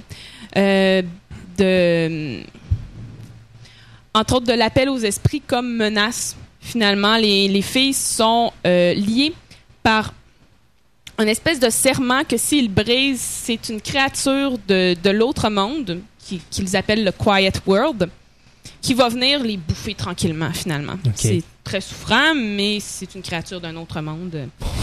Alors, On se posera pas trop de questions. Mais d'où euh, l'aspect asiatique? Parce que d'un ben, côté, il y a... Asi- asiati- tu sais, c'est pas occidental en tout cas.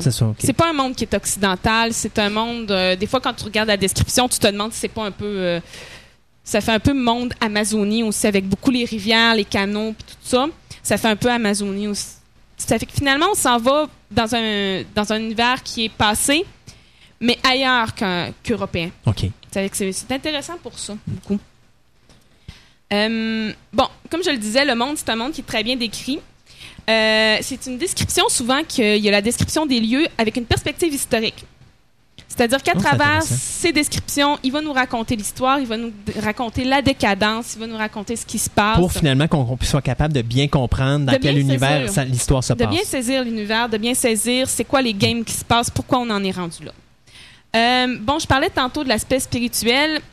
C'est un aspect qui finalement devient important dans l'histoire, mais qui est comme pas très bien expliqué non plus. Ça fait que là, je suis un petit peu mitigée par rapport à cet aspect-là. Est-ce que c'était pour lui garder une espèce d'aura de mystère? Peut-être. Si c'est ça, on fait juste se demander, ben finalement, c'est quoi? On sait que c'est par rapport aux ancêtres, beaucoup.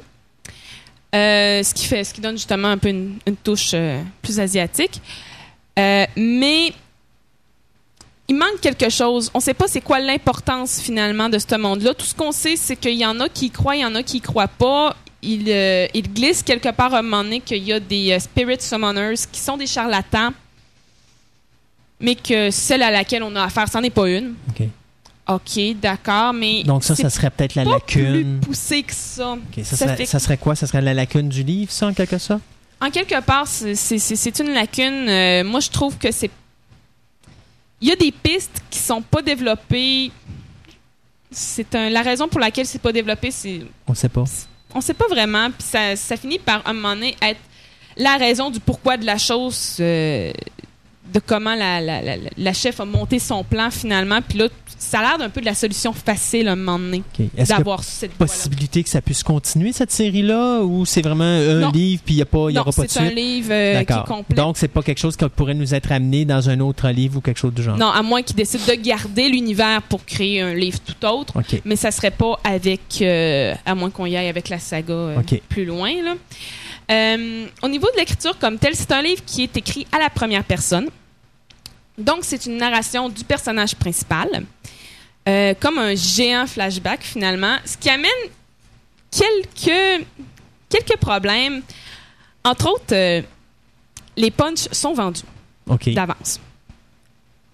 Pas mal tout le temps. ben, je veux dire, Ben, juste, tant que c'est pas tout le temps, je veux dire, au moins, il en reste quelques-uns qui juste sont en pas donnés. regardant mais- la quatrième page, la description en arrière, tu as quand même une coupe de... Tu sais déjà un- pas mal ce qui va se passer. OK. Et c'est souvent ce qui va arriver, c'est que c'est bon, le personnage compte son histoire, se dit, alors euh, finalement, moi, à ce moment-là, je me disais, bien non, euh, ça se peut pas que le plan soit aussi machiavélique, c'est un hasard, mais ce que je ne savais pas, c'est que la madame était vraiment folle et que oui, elle allait aller à ce stade-là et que c'était ça la- le plan tout en arrière. Là, tu fais, OK, ça veut dire que dans environ 50 pages ou 100 pages, probablement qu'il va y avoir cet élément-là qui va ressortir. Et comme de fait. Et comme de fait, ce qui, est- ce qui est la partie la plus dramatique, et comme de fait. Euh, L'histoire, c'est décevant à dire, mais a pas de surprise. Pas, pas seulement parce qu'il vend ses punchs, mais parce que c'est une histoire que tu vois venir vite. Bon, une histoire d'orphelin qui se fait recueillir, qui se fait élever comme une, comme une noble, tout ça, qui, euh, qui doit finalement se faire ami du roi qui a remplacé le fils de la madame. Ça commence à être Ouais, c'est très, c'est très, très, très photoroman, n'est-ce pas? très et euh, qui finalement remplace la fille, euh, la, la femme du, du roi, à qui elle ressemble énormément. Ben voyons donc. Alors là, on voit le topo arriver là. En quelque sorte, ce que tu me dis, c'est qu'il n'y a pas d'originalité. Non. OK. Aucune originalité. Dans l'histoire là, mm, non, là tu dis non, il n'y aura pas jusqu'à ce point-là. Est-ce la raison pour laquelle il aurait changé son nom? Peut-être. Peut-être. Mystère. Euh, c'est ça, l'histoire devient de plus en plus cliché, devient de plus en plus soap américain. Euh, le plan à la base de toute l'histoire, justement, quand on dit qu'il faut qu'elle remplace euh, finalement la femme du roi, qui elle est décédée, elle doit se faire aimer de lui. Là, tu te dis, bon, ça veut dire qu'il faut qu'elle couche avec le gars et qu'elle le trahisse. Plan bidon numéro un. Généralement, tu lis quelque chose, tu vois quelque chose, quand il y a un plan comme ça, tu sais que ça chie parce qu'elle va tomber en amour avec. Comme de fait. Et voilà. Voilà. Par contre, ce qui est intéressant, euh, toute la question de la, du conflit qui émerge entre ces deux loyautés. Entre sa loyauté à son roi qui devient son amant et entre sa loyauté à la personne qui l'a recueilli. Tout le conflit là-dedans, le conflit aussi dans euh, sa relation avec euh, les autres personnes qui sont comme elle, les autres espionnes, les gens qui sont à la charge de la dame. Ça, c'est bien, c'est bien décrit. Euh, on, on voit le tourment, on voit, on, on voit les questionnements euh, quand elle se dit, quand elle décide de nier ce qu'elle constate. C'est vraiment cet aspect-là est très intéressant au niveau de la psychologie du personnage. C'est bien amené et c'est bien décrit. Euh, bon, la fin est assez facile. Mais là, avec tout ce que tu nous as dit, euh, je dirais pas que je l'ai deviné, là, mais La fin est assez facile. Euh, habituellement, si le livre est pas très original puis que c'est très prévisible, le reste devrait suivre aussi. Mais tu, as quand même l'espoir. Moi, j'ai gardé l'espoir que pitié une fin qui est pas euh, qui est pas trop happy tappy joy joy. Non. Non. Alors, tu as été déçu en quelque sorte par, euh, par ton livre. Oui, oui. Et euh, là, je vais faire ma petite passe un petit peu plus. euh, Oh. Un petit peu plus sociale. là. Mais euh, le rôle. Moi, je trouve, je trouve souvent ça décevant dans, dans le fantasy et dans la science-fiction. Quand on y va avec le. Quand on décide d'avoir une héroïne et qu'on la laisse définitivement dans les rôles standards féminins. C'est-à-dire que là, on en fait la petite noble qui va aller se faire aimer et qui va trahir par en dessous. Y a-tu moyen de sortir un peu de ça? ça? Ça reste quand même dans les stéréotypes de la petite fille qui est abandonnée, qui veut une maman et qui veut devenir actrice. Mais Mais ça, c'est moi, c'est ma. c'est ça, parce que tu sais, quand même, t'as- de plus en plus, il y a justement un changement au niveau de l'aspect féminin. Mhm. Euh, justement, mon Dieu, j'écoutais encore euh, aujourd'hui euh, les, euh, les, petits, euh, les petits documentaires qu'il y avait sur le DVD de Underworld, puis justement, il parlait de l'aspect de, de, de, de, la femme dans, dans, dans ce film-là. Même chose avec The Contender, où là, je sors complètement euh, de la science-fiction, mais je m'en vais dans la politique. Là. C'est, c'est un film de, poli- de politicien, où est-ce que là, tu avais justement la première vice-présidente des États-Unis qui est prise dans un scandale, mais aff- l'actrice qui faisait le rôle d'une femme qui était extrêmement forte. T'as Tomb Raider, ou avec Lara Croft aussi. De plus en plus, les- justement, les personnages féminins sont de plus en plus forts, sont de plus en plus représentatifs, où ils s'en vont dans une direction un peu plus masculine. Là, tu. On- Mhm. Ils prennent la place, puis c'est des, des personnes qui sont faites fortes et tout ça. Moi, d'un côté, je me dis, on pourra pas tout détruire les stéréotypes parce qu'on va tomber Non. dans l'autre stéréotype qui est tout à fait l'opposé. Et euh, je pense il- qu'à un moment donné, on va demeurer. euh, Mais à un moment donné, c'est qu'il il est uniquement. Mm. Ici, il est uniquement dans le stéréotype. Et c'est là que c'est. Parce que c'est sûr que si on va à un extrême ou à un autre, on tombe dans un stéréotype de la femme-femme ou de la femme qui prend la place d'un homme. C'est là qu'il faut briser une partie du stéréotype pour avoir quelque chose un peu entre les entre deux. les deux, ouais. Et c'est là ici où, à part évidemment la chef d'État qui, elle, est femme et, bon, run ça quand même pas trop pire, au niveau de l'héroïne, on reste euh, définitivement dans, dans le standard euh, dans le standard un peu soap aussi. Fait que sur 5 étoiles, 5 étant la meilleure, Sur 5 étoiles, oh mon dieu. Euh, hey, je, dirais, dur. je dirais 3.5 parce que c'est vraiment bien écrit. OK. C'est vraiment bien écrit. Le, le monde est bien décrit. Pour ça, au niveau de la plume, c'est bien. C'est vraiment bien. Les descriptions sont excellentes. Tout ça, on croit au monde. C'est.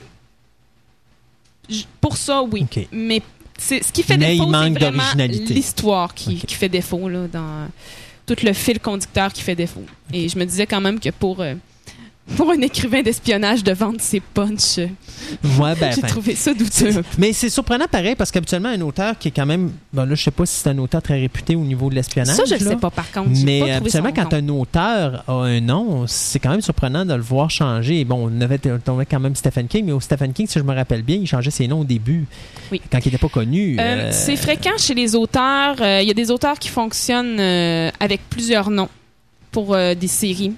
Je pense que Jack Higgins, dans le, dans le roman d'espionnage, justement, a deux ou trois noms de plumes. Mais pourquoi? C'est-tu parce qu'ils ont peur du résultat final puis ils veulent pas être associés à un nom ou est-ce que là, euh, ils vont mettre dans ce nom-là vraiment plus des, des livres qui sont parfaits puis des livres qui vont marcher? Je sais pas, moi, j'ai aussi l'impression des fois que c'est pour plus des lignes conductrices de, sorte de romans, là. Euh, plus tel style d'espionnage ou plus tel autre ou je sais pas si aussi des fois c'est ça peut être une question d'éditeur peut-être Ouais. Ah, Je sais t'as- pas. T'as une mission? T'as une mission? Découvrez la vérité chère.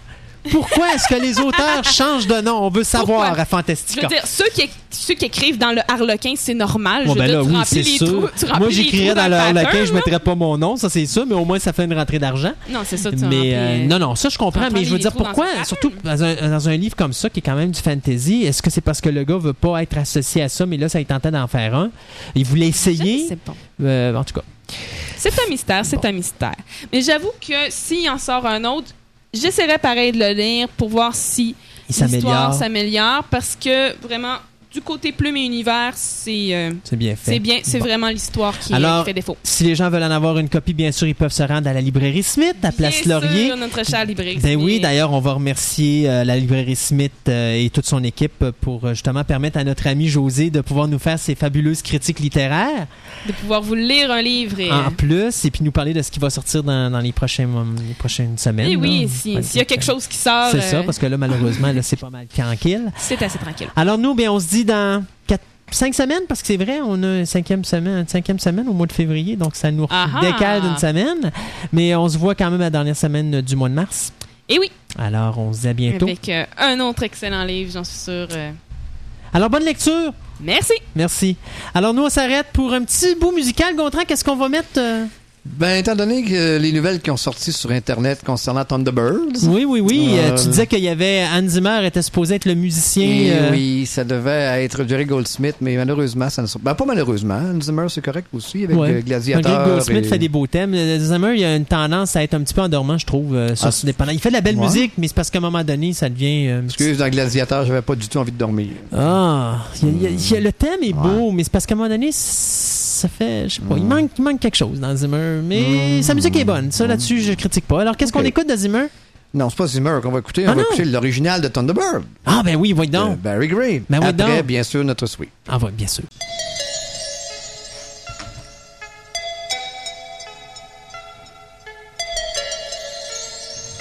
De retour à Fantastica, l'émission radio, sur les ondes de Simi 103.7. euh, et euh, on va parler euh, de rien.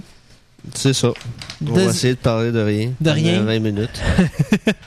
Salut Stéphane, Bonjour Christophe. comment ça va? Euh, bien. Oui. Oui. Alors, aujourd'hui, dans notre euh, chronique scientifique, on parle du zéro. L'histoire du zéro. Qu'est-ce que le zéro? Pourquoi y a-t-il un zéro? Ah, c'est toute une longue histoire. Qui suis-je? Mais ça va pas avec le zéro. Euh, On fera pas un 20 minutes avec ça. non, mais euh, non, il y y a- y y des livres. J'ai même ici présent un livre écrit sur l'histoire du zéro. et C'est c'est assez fascinant ce qu'on peut savoir. Y a-tu réellement des gens qui gagnent leur vie à faire un livre à- à parlant de zéro? Oui, il y a l'auteur ici, là, ce gars-là, il est très, très célèbre. Ah oui? Il a même, il m'a même interviewé une fois, c'est pour dire. sérieux, sérieux. T'as interviewé une fois? Oui, il a fait un article sur moi à un moment donné. Ah oui. Euh, ça, c'est un autre su- un sujet à une autre, une autre un- émission. à un moment donné. Euh, mais c'est ça, c'est que l'histoire du zéro, c'est parce qu'aujourd'hui, c'est banal, zéro, zéro, on a, on a ça partout. Euh, quand j'étais chez euh, Montréal, euh, dans la librairie, librairie Chapter, j'ai vu ça, l'histoire du zéro. J'ai acheté, je l'ai lu, j'ai dit, waouh, des affaires pas mal impressionnantes. Commencer un peu, je veux dire, le zéro, c'est un chiffre, ça sert à compter. Hein? OK. Historiquement, bon, le premier outil qu'on a retrouvé qui servait à compter, c'était un os de loup. C'est à peu près 30, il y a 30 000 ans. Donc, euh, on sait, bon, c'est pas une surprise que ça fait très longtemps que l'humanité compte. Ça sert de, de coche sur des bouts de bois, tout ça, pour compter. Mais pendant très longtemps, c'était 1, 2, 3, 4, c'est pour compter et ça servait à euh, les taxes, les impôts, construire des édifices, euh, regarde, calculer la dimension du terrain pour payer les taxes et tout ça. Le- y a- c- ça avait aucune utilité zéro. Parce que zéro, ça veut dire rien. Pourquoi on, on, aurait un symbole pour rien compter? Donc, c'était absurde. Donc, c'est euh, c'est de là que, bon, les chiffres romains, tout le monde les connaît. Une barre, deux barres, trois barres, une barre, un V, tout Oui, ça. c'est ça, le V pour le c'est 5, ça, donc, c'est euh, ça a été longtemps les, le- le- les chiffres romains qui ont euh, été utilisés. Les Grecs avaient un système de numérotation qui était plus basé sur des lettres. Donc il y avait euh, les 10 premiers symboles pour euh, ben, plutôt les 9 premiers symboles pour un, euh, un 9. Après il y avait un symbole pour le 10. Et là tu ramassais tous les autres symboles, puis tu jusqu'à 100, tu avais un autre symbole pour 100. Euh, ça faisait des, des. Quand tu voulais compter à des grands, avec des, des, des grands chiffres, ça prenait beaucoup de symboles et c'était vraiment. Ça prenait vraiment un cours universitaire pour compter à l'époque. OK. Donc c'était très. euh, ça ne savait pas comme aujourd'hui. Les chiffres, c'était plutôt mystique. Bon. Euh, un, autre, autre aussi, les Égyptiens, qui sont beaucoup plus vieux que les Romains, euh, avaient aussi un système de, mathématiques. C'était même les, les premiers mathématiciens de, l'histoire. Et eux s'en savaient beaucoup pour la construction des, euh, des édifices. Il y avait un système basé sur 10 à peu près, mais avec des, des, symboles étranges. Euh, donner un exemple, le chiffre 87 qu'on. Nous on écrit 8 et 7. En égyptien, c'est 15 symboles, ça prend pour représenter 97. En grec, c'est deux symboles, donc c'est un peu plus mieux. Mais en romain, c'est 7 symboles. Donc tout ça, ça sert à compter. Euh, un peu plus tard, ben, un peu plus tard, c'est pas tout à fait un peu plus tard, mais il y avait une autre gang aussi à l'époque. On a parlé des Grecs, les Romains, les Égyptiens, les Babyloniens. Les Babyloniens, eux, avaient un système euh, de, basé sur 60. Il y avait 60 symboles pour compter. OK. Comment ça faire. euh, c'est pire qu'un alphabet, ça? Oui, sauf que la première position, comme avec un symbole, il pouvait aller de 1 à 59-60 à peu près. Bon, un- soit un 60 en- avec un symbole. Avec deux symboles, c'était évidemment, bon, euh, c'était une fois 60 plus l'autre symbole. Donc là, tu, tu pouvais aller, avec très peu de symboles, tu allais très loin. Mais le problème était que, euh, ben là, c'est peut-être qu'on se voit pas à la télévision, j'aurais montré des petits dessins. C'est que, quand, mettons, as le symbole 60, tu as deux symboles 60 un côté de l'autre. Est-ce que ça veut dire euh, 61? Ça veut dire 3600? Ça veut dire. Il y avait un problème. Et là, les, les, les Babyloniens ont introduit un symbole 0 pour indiquer la puissance du chiffre. Donc là, ils mettaient le symbole 60 suivi du symbole 0, ça voulait dire 60. S'il a- il y avait deux symboles 0, c'était 60 fois 60 fois 60, etc. Donc, eux, ils s'en savaient, comme en anglais, on appelle ça un placeholder, c'est pour indiquer la puissance du. Mais ça servait juste à ça. C'était une commodité pour faire le calcul. Euh, à peu près, je sais pas si c'était à peu près à la même époque, mais aussi, euh, il y a euh, les Mayas qui utilisaient un système similaire basé sur 20. Mais eux avaient aussi le zéro. Mais eux, ils allaient un petit peu plus loin. Le zéro était vraiment un chiffre, un nombre pour eux. C'était juste, c'est pas juste pour positionner la puissance de, de, de l'affaire. Parce qu'eux, ils avaient dans leur calendrier le jour zéro. Ce qu'on n'a pas, nous autres. Non. Et ça nous cause des troubles. Ah oui, lesquels? Je- Ah, on va, tout on va le savoir je- après.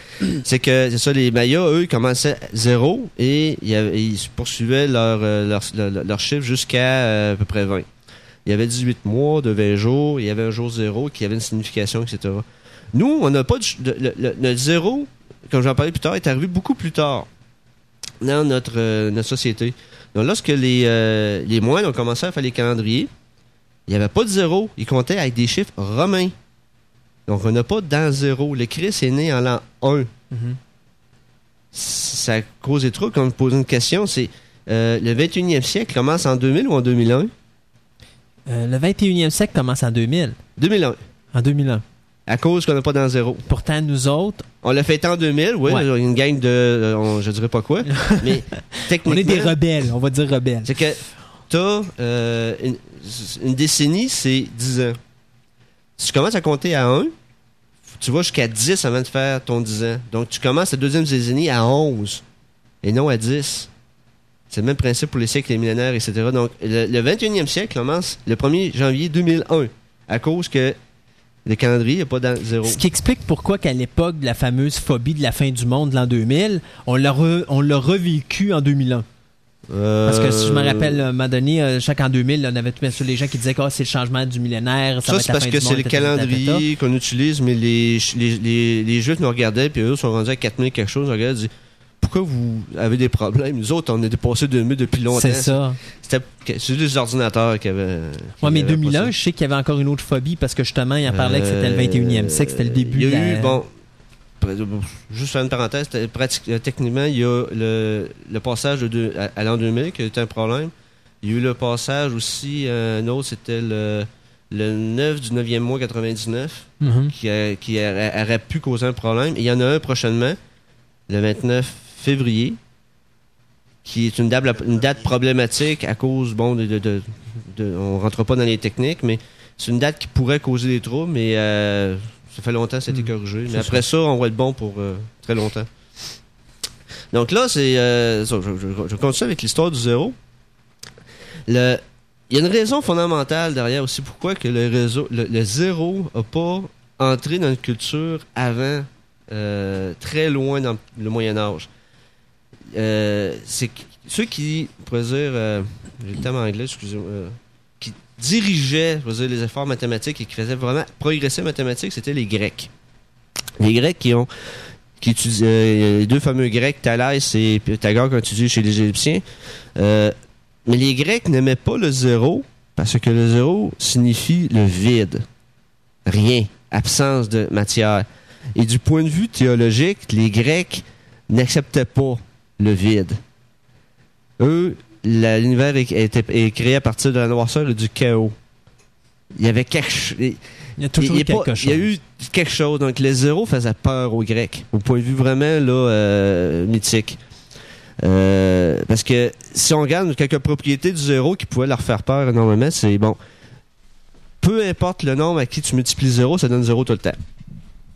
Tu divises peu importe le nombre par zéro, ça donne l'infini. Oh, un autre problème. Diviser par zéro donne l'infini. Ça, c'est les Grecs n'aimaient pas ça non plus. Donc, à cause des Grecs, euh, les, Romains ont embarqué là-dedans et pendant une bonne partie du premier. très longtemps au, Moyen Âge, euh, c'était même interdit, c'était quasiment hérésie de parler de zéro. Parce que il y avait aussi un autre euh, charmant grec dans le décor, Aristote, qui est arrivé avec sa conception de l'univers. Et il n'y avait pas de vide.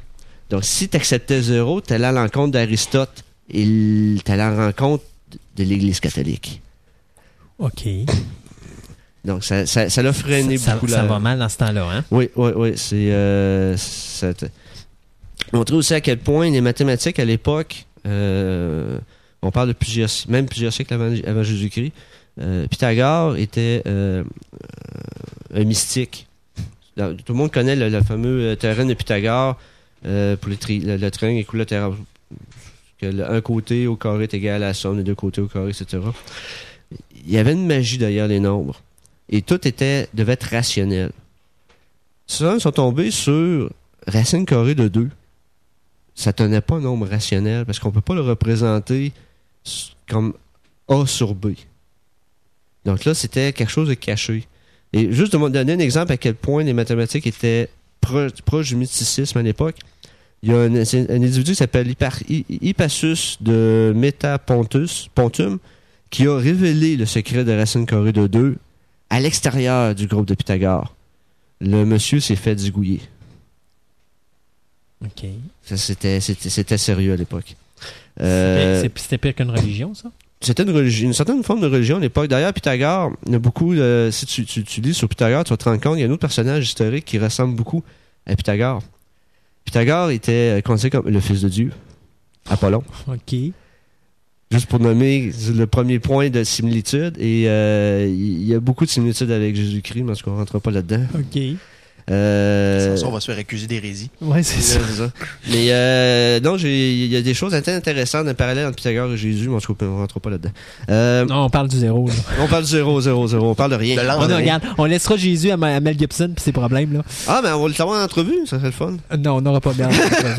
si vous voulez l'avoir en entrevue, écoutez la télévision, il passe partout. Euh, puis je vais donner un autre exemple. Euh, à l'époque de Pythagore, euh, les mathématiques étaient vraiment mystiques, puis c'était les, on joue sur les nombres, etc. Comme euh, tu prends ce qu'on appelle les, les, t'as les nombres carrés, tout le monde les connaît. 2 à la 4, 2, ça, ça donne euh, 2, 4, 9, euh, 16, etc. On prend les nombres au carré, mais les nombres au triangle, c'est euh, parce qu'elle associe beaucoup les nombres aux formes géométriques. Si tu fais des triangles comme 3, ça fait un beau petit triangle. Si tu fais trois pierres ensemble, ça fait un triangle. 6, ça fait un triangle. Propriété intéressante, tu prends 3 plus 6, qui sont deux nombres triangles, donne 9, un nombre carré. Mais comment tu fais pour calculer un nombre triangle et un nombre carré? Excusez mes mathématiques, là. Non, nombre triangle, c'est plus euh, de la géométrie. là. Tu, fais, tu, tu prends des. euh, mettons du. des, tu, tu- tu prends des pièces de dames, du aux dames, là, puis là, tu, tu fais des petites formes triangulaires avec des pièces. Donc, tu, tu comptes combien t'en as, puis tu peux, avec 3, tu peux faire un triangle. Avec 6, tu peux faire un triangle, etc. Mais pourquoi avec 9, on peut pas faire un triangle? T'essaieras. OK. Mais tu te parles de la barre Mars Non, encore? pas du tout. Donc, euh, juste donner, puis, euh, donner exemple au, au niveau du, du, euh, du mysticisme des, des mathématiques à l'époque grecque et tout ça, c'est ce qu'on appelle le nombre d'or.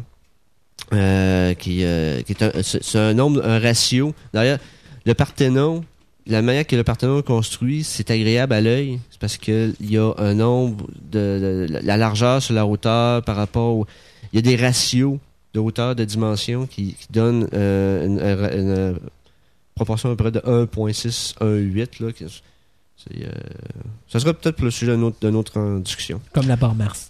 Ah bon. On continue sur zéro. Euh, évidemment, moi, c'est ça que je parlais. Le Aristote, notre fameux Aristote, qui était un grec, qui est arrivé avec sa conception des les fameuses sphères célestes. La Terre est au centre et toutes les le, le Soleil et les autres planètes tournent autour sur des sphères concentriques, etc. Puis il y a puis là, la- la- les théologiens à l'époque ils disaient bon ben qui qui pousse sur la dernière sphère? C'est Dieu, voyons. Donc, il n'y avait pas de vide. Tout était dans un. Et je me, me permets de citer Il y a un certain bonhomme qui s'appelle Boétius. C'est un théologien Dieu est omnipotent et il n'y a rien que Dieu puisse faire. OK. Euh, Dieu ne peut être evil. Donc, le diable n'est rien. Le vide égale zéro égale diabolique. C'était le genre d'argumentation que les, les théologiens faisaient à l'époque. Donc, euh, ont beaucoup fait avancer la civilisation d'ailleurs. euh, d'ailleurs, ouais, c'est le sujet d'un autre, un autre, un autre, un autre, un autre affaire. On se lancera pas dans le débat. Non, non. Donc, le, c'est ça, c'est que le, encore une fois, c'est, ce que, euh, les, c'était, c'était, c'était pas pensable d'utiliser le zéro à l'époque, donc ça l'a bloqué certains apports mathématiques, construction, et tout ce que le zéro aujourd'hui on connaît, là, euh, ça a bloqué. Euh, mais, C'est quoi qui l'a fait débloquer le zéro? exactement, hey, tu lis-tu mes notes, coudonc? Mais non, pas tout. j'ai. Mais c'est ça. Donc là, on, on, on- on fait un petit, un petit- euh, on continue dans l'histoire, mais on va juste faire un autre parallèle. On a parlé tantôt des Égyptiens, des Grecs, des, euh, toute sa gang-là qui avait un système numéral, tout allait bien. Les Babyloniens utilisaient le zéro, mais pour placer, pour, dire que tel chiffre, c'est une puissance de. Le zéro tout seul, il n'y avait aucune conception. Euh, Lorsqu'Alexandre le Grand a envahi il a, fait de la place, là. Il, a, étendu sa cour arrière euh, sur quasiment toute euh, l'Europe et l'Asie, mais le- plutôt l'Asie. Il est arrivé en Inde. Il est, il est arrivé avec son bagage culturel. C'était un Perse. Donc là, il arrivé avec des choses de Babylone, de Grèce et tout ça. Il a introduit le zéro en Inde, mais le zéro pour, comme je dis, c'est euh, pas en, tant qu'un nombre, en tant qu'élément de puissance pour bon. Mais les Indiens, eux autres, les hindous plutôt, eux, dans leur mythologie, dans leur religion, euh, leur mythe de création, c'est tout est parti du vide. Donc les zéros, ils aimaient ça. Ils ont vite euh, euh, été chercher la notion de zéro, ils l'ont introduit, puis ils ont fait beaucoup de mathématiques avec eux autres. Et euh, on pense autour de 500 après Jésus-Christ euh, que le zéro est de- les, les, hindous ont accepté un système numéral à base 10, comme on connaît. Ils ont introduit le zéro, ils s'en savaient, donc tu avais un, un symbole zéro, tu avais un, 2, 3 jusqu'à 9. Et c'est la base de nos mathématiques, de ce qu'on connaît aujourd'hui. Donc, ça, les, Indiens, sont arrivés avec ça. Et évidemment, à travers euh, des voyageurs et, euh, autres, ils ont amené ça en Europe, à travers les Arabes, les musulmans. Donc, les, euh, islamiques sont arrivés, bon, ils ont, ils ont brassé un peu la, croyance européenne. Puis il y a eu, ça se faisait tout avec des débats théologiques sur ah, Dieu ci, Dieu ça, et, etc.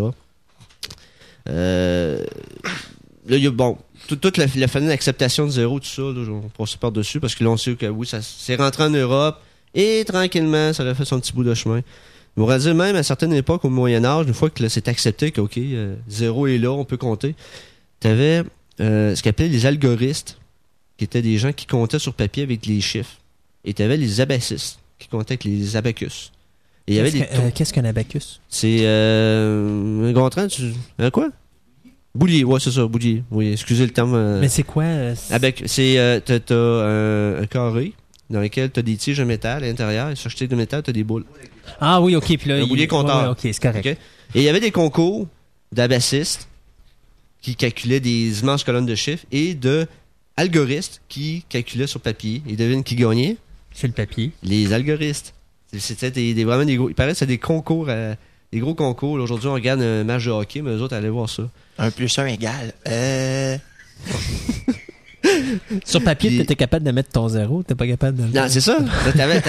Tu pouvais, tu multiplies, tu pouvais tasser. C'est dépendamment des, des, euh, des- des algorithmes qu'ils utilisaient. Ils faisaient juste rajouter des zéros. Tout ça, ils, ils tassaient les chiffres. C'était puissant. Euh, donc là, on est arrivé que le zéro, avec le système numéral indien, était beaucoup plus puissant que le système euh, romain, que le système, que tous les autres systèmes. Bon, euh, évidemment, euh, par la suite, on est arrivé avec des choses comme on a rajouté les euh, décimales. Essayez d'écrire nombre pi en romain. Bonne chance. ou une fraction.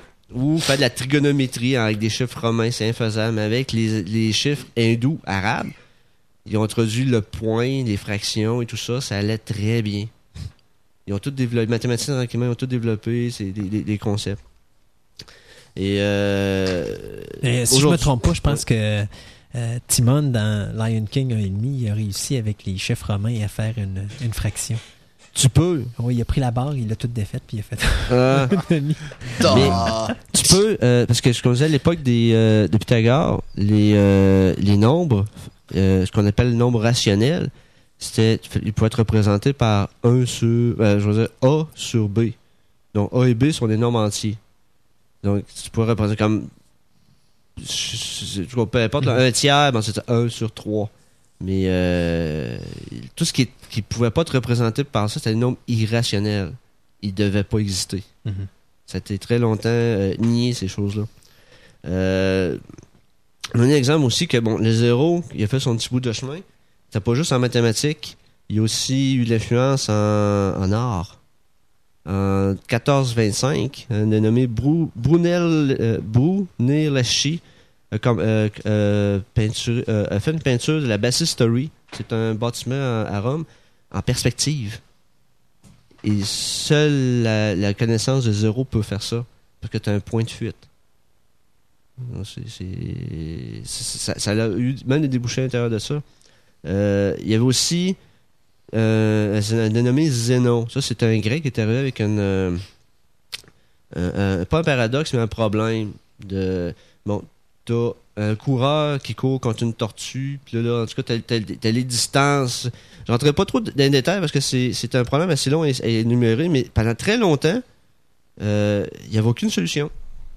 Parce qu'on a toujours l'impression que ah, la tortue va gagner sur le coureur. Ça n'a pas de sens. Parce que la manière que le problème était posé, c'est quelque chose de très, très... euh, Tu ne peux pas y échapper. Mais avec l'avènement du zéro, il y a un nommé Newton, entre autres, qui est arrivé avec le calcul différentiel et bon, toutes ces choses, de calculer des nombres très petits allant vers zéro. On a réglé des problèmes comme ça. On sait aujourd'hui, bon, c'est euh, qu'il y a des solutions. ça a donné tout le calcul différentiel qu'on connaît aujourd'hui, qu'on n'aurait pas la technologie qu'on a sans ça. Mhm. Et euh, les dernières euh, trouvailles du zéro en cosmologie, les trous noirs, qui est un point... point ne- ne- ne-. C'est un point. c'est un point mathématique, il n'y a aucune dimension. Exact. Donc c'est zéro. Mais c'est quoi, on parle-tu de la couronne à ce moment-là qui serait le zéro? Parce que me semble, à l'intérieur, me semble, on, on irait plutôt peut-être dans les négatifs à l'intérieur du trou noir. Euh, c'est plus pour dire que euh, le trou noir est un point mathématique, c'est un, objet de dimension zéro. Mhm. C'est un, euh, une singularité qu'on appelle. Mhm. Je crois que c'est des. euh, Et bon, évidemment, le, le fameux zéro absolu au niveau de la température. Donc, c'est toutes des choses aujourd'hui qu'on connaît que, OK, c'est. mais il a fallu que quelqu'un invente la notion de zéro. Qui a dit c'est zéro? Il y a une chanson comme ça. hein.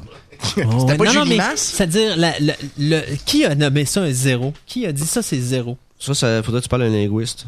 OK. J'ai euh, j'ai pas T'as exactement. pas la le- réponse? Mais il y a quelque chose que vous ne savez pas.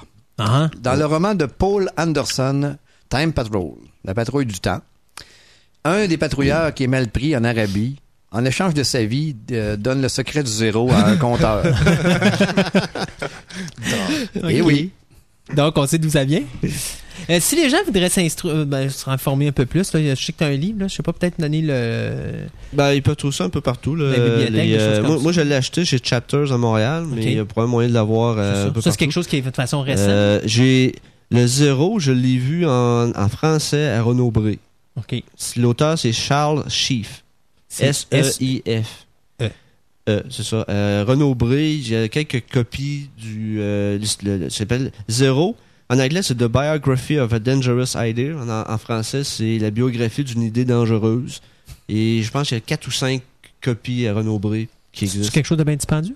Euh, non, tu sais, moi j'ai payé pour une vingtaine de dollars. C'est quand même. Ouais. Puis euh, non, c'est très bien inspiré. C'est vraiment c'est un, c'est un, c'est un récit historique complet. Le gars, il, il écrit très bien. En tout cas, en anglais, c'était bien écrit. En français, je, je l'ai pas lu encore. Hey, on est chanceux, deux, deux, euh, deux critiques littéraires à une émission. Ouais.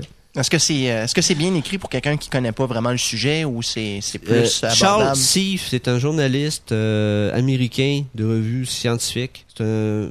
On peut appeler un vulgarisateur. OK. Donc, euh, donc c'est bien Quelqu'un qui est pas euh, Oui. Ah, il euh, arrive pas avec beaucoup de mathématiques, là. C'est, il- Ben, moi, à mon goût, je regardais, puis des fois, je voulais qu'il aille plus loin, mais j'ai- c'était pas assez. Mais c'est quelqu'un qui est pas physicien ou Regarde sa qui- bibliographie. il est capable de comprendre. Oui, oui, oui, oui, parce qu'il y a beaucoup d'histoires, c'est beaucoup de, de- Il raconte comment ça s'est passé, tout ça. Puis, euh, il y a tout un passage sur euh, le- les... euh, la théologie, en tout cas. OK. ben Stéphane, merci beaucoup. Oui, Alors pour nous, ben cette semaine, J'ai euh, pas peur ça, on a, par- on, a, on a parlé de rien pendant un certain temps. Ouais, hein. 20 On est minutes. habitué avec ça. Ben, c'est presque 30 minutes. ben c'est ça. Ben on est habitué de rien parler. Ben, de ça, façon ça- pendant- ça serait une suite parce que il y a la BBC ils ont passé euh, euh, une œuvre composée, une œuvre moderne composée par un compositeur moderne. Euh, C'était du silence pendant 7 minutes. 7 minutes. Il était à John. Cage. Il était C'était à vendre sur Internet, d'ailleurs. Ah oui. Ouais, le pianiste est arrivé. Il s'est assis au piano. Puis, il a rien joué, puis après 5 minutes, il s'est levé, il, il a remercié la foule et il est parti. C'était l'œuvre. Et tu peux l'acheter Aïe, sur eBay pour un dollar. Ouais, ok. Sais-tu quoi? Je vais tout fermer à la maison, puis je pense que je vais l'avoir gratos. Ben écoute, Stéphane, merci beaucoup. Ah, ça prend un bon système de son parce Oui, que tu hein? vas entendre du bruit, il faut Ouais. vraiment t'entendre l'œuvre intégrale. Fait que nous, on se dit dans, deux, dans trois semaines avec les nouvelles scientifiques, parce qu'il faut pas oublier que la semaine prochaine, c'est notre euh, semaine euh, surprise de, du mois de février. Donc, le 29 février cause déjà ses premiers dégâts, nous créant une cinquième euh, fin de semaine dans le mois de février. Donc, tu vas faire l'émission tout seul? C'est une émission spéciale avec une petite gang, là, mais on n'aura pas de, on n'aura pas vraiment de chronique avec des chroniqueurs comme toi, et puis comme José, et puis comme Gontran, et puis tout ça. Fait que, on va essayer de trouver une manière de, de, Ah, la technique va se faire tout seul. Oui. Non, non, j'ai pas dit la, la technique, j'ai dit chroniqueur. Il y a une, Ah. une différence. Non, non, sans farce. Euh, on se fait qu'on se revoit dans trois semaines? Euh, oui. Et puis, nous, ben, euh, Ben, avant- je voulais dire, si- s'il y en a qui ont des, des, des, des sujets, parce que euh, une fois par mois, je parle d'un thème comme on l'a parlé du zéro. Euh, s'il y en a qui ont des, des idées, ben, il va falloir m'en faire part. Là, la prochaine fois, peut-être, je vais parler du programme spatial russe. Oui, ça serait bien. Avec Gontran, on est en train de, de réécouter From Earth to the Moon, puis Oui, euh, on regardait From ça. Puis euh, Ah, ça, oui, c'est génial. ça. Ouais. c'est ça. Oh, Juste donner une idée à peu près le, le genre de, de, de, de soirée qu'on a. On a écouté Apollo 9, Apollo 11, puis après on était au Bogart. Oh. Eh boy. Bon, Et on a changé d'altitude. Ouais, hein. C'est ça, hein, Les étoiles boy, n'étaient ouais. plus les mêmes, soudain. OK.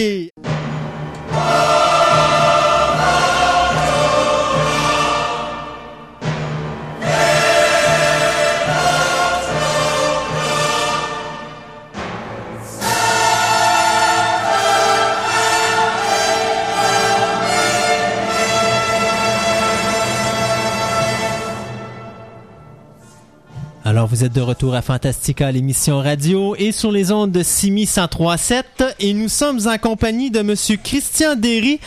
Est-ce qu'on dit directeur du service d'animation du Château Mont-Saint-Anne?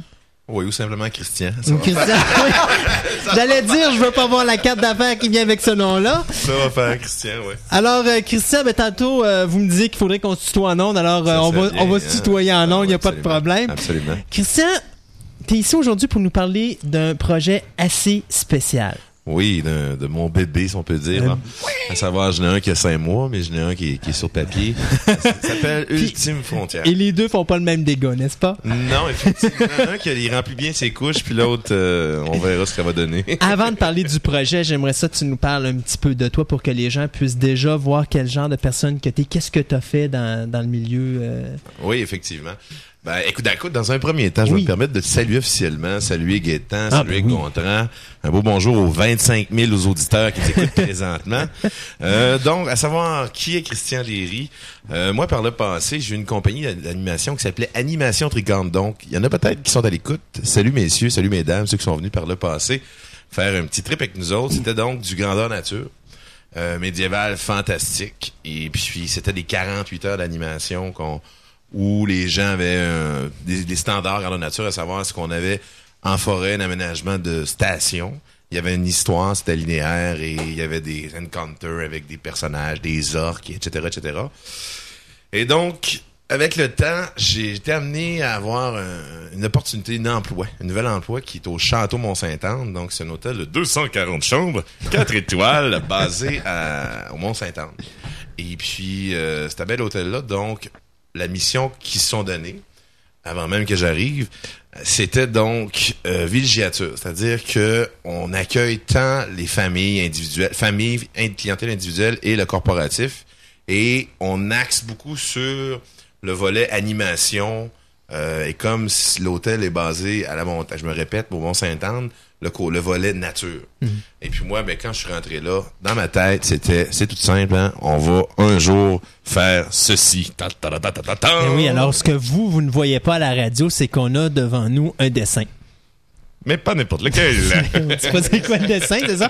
Alors le dessin, ben, c'est ça. Ben, Christian, je vais te laisser le décrire. Tu vas- ça va être plus facile pour toi de le décrire comme moi. Oui, monsieur. Donc, à savoir, le dessin qu'on a, ça représente notre projet pour l'été prochain. Euh, donc, et d'un, le produit va s'appeler Ultime Frontière, euh, qui va en être à notre seconde édition. On a fait l'an passé. Je vais revenir sur le dessin en passant. là. Euh, donc, on a eu une première édition l'été passé. C'était du grandeur nature. C'était non pas 24 ou 48 heures, mais 10 heures. Ça débutait en début d'après-midi. Ça terminait en fin, en fin, fin, fin de journée, pour ne pas dire à 11 heures ou minuit le soir. Et puis, euh, le feedback qu'on a eu des, des, des participants l'été passé était tout « wow ». Sauf que ils trouvaient qu'il y avait beaucoup de marches. Ils nous ont dit « Christian, c'est super le fun, sauf que ce serait le fun qu'il y ait un peu moins de marches et plus de combats ». Donc, on a, on a fait nos devoirs depuis, je vous dirais, huit mois, on fait nos devoirs et on en est venu à ce produit-là. Et c'est quoi le produit? C'est, on va construire une forteresse. Les dimensions seront de 46 par 40. Euh, et puis, euh, donc, Donc 46 pieds Pieds, de devanture Ben oui. par 40 pieds de, De profondeur. profondeur. une palissade de 12 pieds de haut avec tout ce qu'on pouvait retrouver à l'époque, euh, tant pour assiéger les armes, pour assiéger la forteresse que pour la défendre. Et là, donc, il va sans dire qu'on parle pas de, on parle pas d'armes en, acier, mais bel et bien des armes en latex. Donc, nous, ce qu'on fait au château, au château Mont-Saint-Anne, c'est-à-dire qu'on fournit les équipements. Pour ceux qui viennent chez nous, euh, qui n'ont jamais fait ou qui ont déjà participé à des grandeurs nature, mais qui ont un équipement de base ou qui en ont pas, on fournit l'équipement. Savoir donc armure selon le personnage on- ou la carrière. euh, ça peut être armure en cuir, armure en cuir avec des studs à plaque, la full plate. On fournit les casques, les boucliers, les armes en foam latex. Donc ceux qui ont déjà participé dans la grandeur nature vont savoir que on parle d'un produit qui est haut de gamme. là. Euh, donc non pas des armes en duct tape, mais en latex. Là. Donc l'équipement est normal. Là, le, mon- le participant qui arrive chez nous, que j'habille, non pas des pieds à la tête, mais mettons de la taille à la tête, va avoir un kit sur lui d'environ une valeur en temps normal. Ça tourne entre euh, 300 et 500 piastres. Là, tu sais. fait que là, présentement, on a une banque de costumes pour habiller 30 personnes. Cet été, notre capacité maximum pour où nous, on va habiller les gens, on upgrade ça à 50 personnes. Et justement, donc, on va splitter les groupes, pardonnez-moi l'expression splitter. Donc, on va prendre nos groupes de participants, on va les séparer en deux, faire donc deux sous-groupes. Et il y en aura qui vont attaquer euh, la palissade, la, la forteresse, d'autres qui la défendront. Donc, les armes, on a, on va avoir deux catapultes, on va avoir des, euh, des gros pavois sur roues, on va avoir des tourelles d'attaque. Là, je vois ici qu'il y a une, petite, une espèce de petit espace, petite petite chute d'eau. Oui, la petite chute d'eau, bou- Es-tu bouillante? Non, ben Ah, non, mais on non, on- affaire. non, non, on est correct dans le sens, on s'est dit à plus 30 degrés l'été, même si tu reçois de l'eau, idéalement, il faut qu'elle soit fraîche. Parce Ah qu'on oui, fait hein. déjà chaud. Donc, on s'est dit, les, les gens vont tolérer la chose. Donc, c'est ça. Donc, c'est un peu le principe du, euh, comme il y avait à l'époque. Donc, au lieu, au lieu d'avoir de l'huile bouillante, ce sera de l'eau fr- fraîche. Mm-hmm. Euh, et puis, donc, les gens qui se feront toucher par ça seront éliminés. Donc, là, Mais ce qu'on voit pas. Ce, que, ce qui est plate. Christian, c'est que ce que tu comprends pas, c'est que tout le monde va se pitcher là. Ouais, Ils ben, vont- être donnant, ils vont tous avoir leur. C'est ça, puis là, ils vont tous sortir leurs fausses bouteilles de plastique en dessous de leur, car- leur carapace pour prendre l'eau puis la boire. à la source, ouais, effectivement. Là. Là, ce qu'on voit pas présentement en ondes, mais en tout cas, du moins, une image vaut mille mots. Donc, il y a différents éléments pour défendre la forteresse. Il y aura aussi des entre guillemets des pierres qui seront euh, en soi c'est des ballons là mais des ballons qui vont descendre par un système de de de, de de, de conduits qui vont sortir par l'avant de la forteresse et les gens qui seront touchés par le ballon seront éliminés. Peut-être une petite référence qui en même temps, ben, je le fais une genre de petite publicité. Là, le- ceux qui ont déjà été à Bicoline, pour les amateurs de grandeur nature ou du moins de, de, de combat médiéval, Bicoline, je pense c'est la référence euh, au moins au Québec, si c'est pas dire euh, Ben around the world. C'est ça. Hein, c'est euh, à savoir bon, on n'aura pas le village, mais euh, la forteresse qui est à Bicoline, ça va, je vous dirais que ça va être de- au, au, au moins du même calibre de qualité. Puis je pense qu'au niveau de le volet animation, euh, je pense qu'on a, on a fait, on va faire en sorte que les gens vont en avoir euh, Pour leur argent. pour leur argent. Exactement. On parle de combien de personnes qui peuvent être à l'intérieur de la forteresse? Est-ce que la forteresse est fermée des quatre côtés? Oui, c'est un eff- effectivement, ça va être vraiment un, c'est un non pas un carré là, mais euh, peut-être pas un triangle, pas un carré, pas un rectangle. là, C'est pas, mais- c'est pas du zéro, c'est pas du zéro là, tu sais, mais c'est à 46 40 euh, 12 pieds de haut pour la la, la, la, la façade avant. OK. Et puis euh, quoi d'autre, quoi d'autre, quoi d'autre? À l'intérieur. Ouais, ça, combien il y a de personnes qui peuvent aller à l'intérieur? euh, Ben, parce que tantôt, on parlait de 50 personnes, donc que moi je vais 25 en dedans, pouvoir 25 à l'extérieur, c'est que ça. moi je vais pouvoir costumer, mais assurément que la capacité maximum euh, écoute, je pense qu'on peut parler sans trop se tromper d'environ une cinquantaine de personnes en dedans, puis euh, autant dehors, sinon plus. Là. OK. Euh, à un coup que les gens vont être rentrés à l'intérieur de la forteresse, ce qui est le fun, je sais pas si vous avez déjà vu le film euh, Le Premier Chevalier avec Richard Gere et Sean Connery. Euh, Je commenterai pas, je donnerai pas mon, mon appréciation du film, mais du moins il y avait une chose que j'avais trouvé super le fun là-dedans. Et à l'époque, quand j'ai vu ce film-là, j'ai dit un jour je l'aurai. Et c'était le fameux gant, je sais pas si c'est le bon terme, mais gantelette, à savoir c'était un genre de passerelle où Richard Gere dans son personnage devait euh, su- euh, devait euh, pas soulever, mais devait passer cette épreuve-là. C'était comme des grosses haches qui étaient montées sur un système de de de de, de-. Ça vous dit rien, messieurs? Euh, moi, j'ai Ben voyons. J'ai pas vu ça. ça. manque à Ça, votre non culture, du Ouais, moins. non, ça va venir, là, Non mais- pas le film là, mais le- Le- cette séquence-là. Cette séquence, J'ai déjà vu des exactement. gadgets similaires à ça, par Ouais. exemple. Bon, là, mais en tout cas, dans tu sais, pour toutes dire, c'est qu'on. OK, donc, je te, ça pour dire, c'est qu'on en a un, nous autres, il y a 20 pieds de long, puis euh, on en est pas peu fiers. C'est, c'est- ça s'appelle Wow. Donc ça, ça va être à l'intérieur. Aussi, à l'intérieur, il y aura une portion du site qui sera, entre guillemets, minée. Donc, le TIF dans le groupe de, de- des- des gens qui vont venir attaquer la forteresse devra, devra, euh, je vous dirais, là, Déterrer les déterrer mines. les mines. Et après ça, on devra rencontrer euh, un golem de pierre qui fait tout près de 8 pieds de haut. C'est votre humble serviteur C'est ça que j'allais dire. C'est. Il fait chaud là-dedans l'été.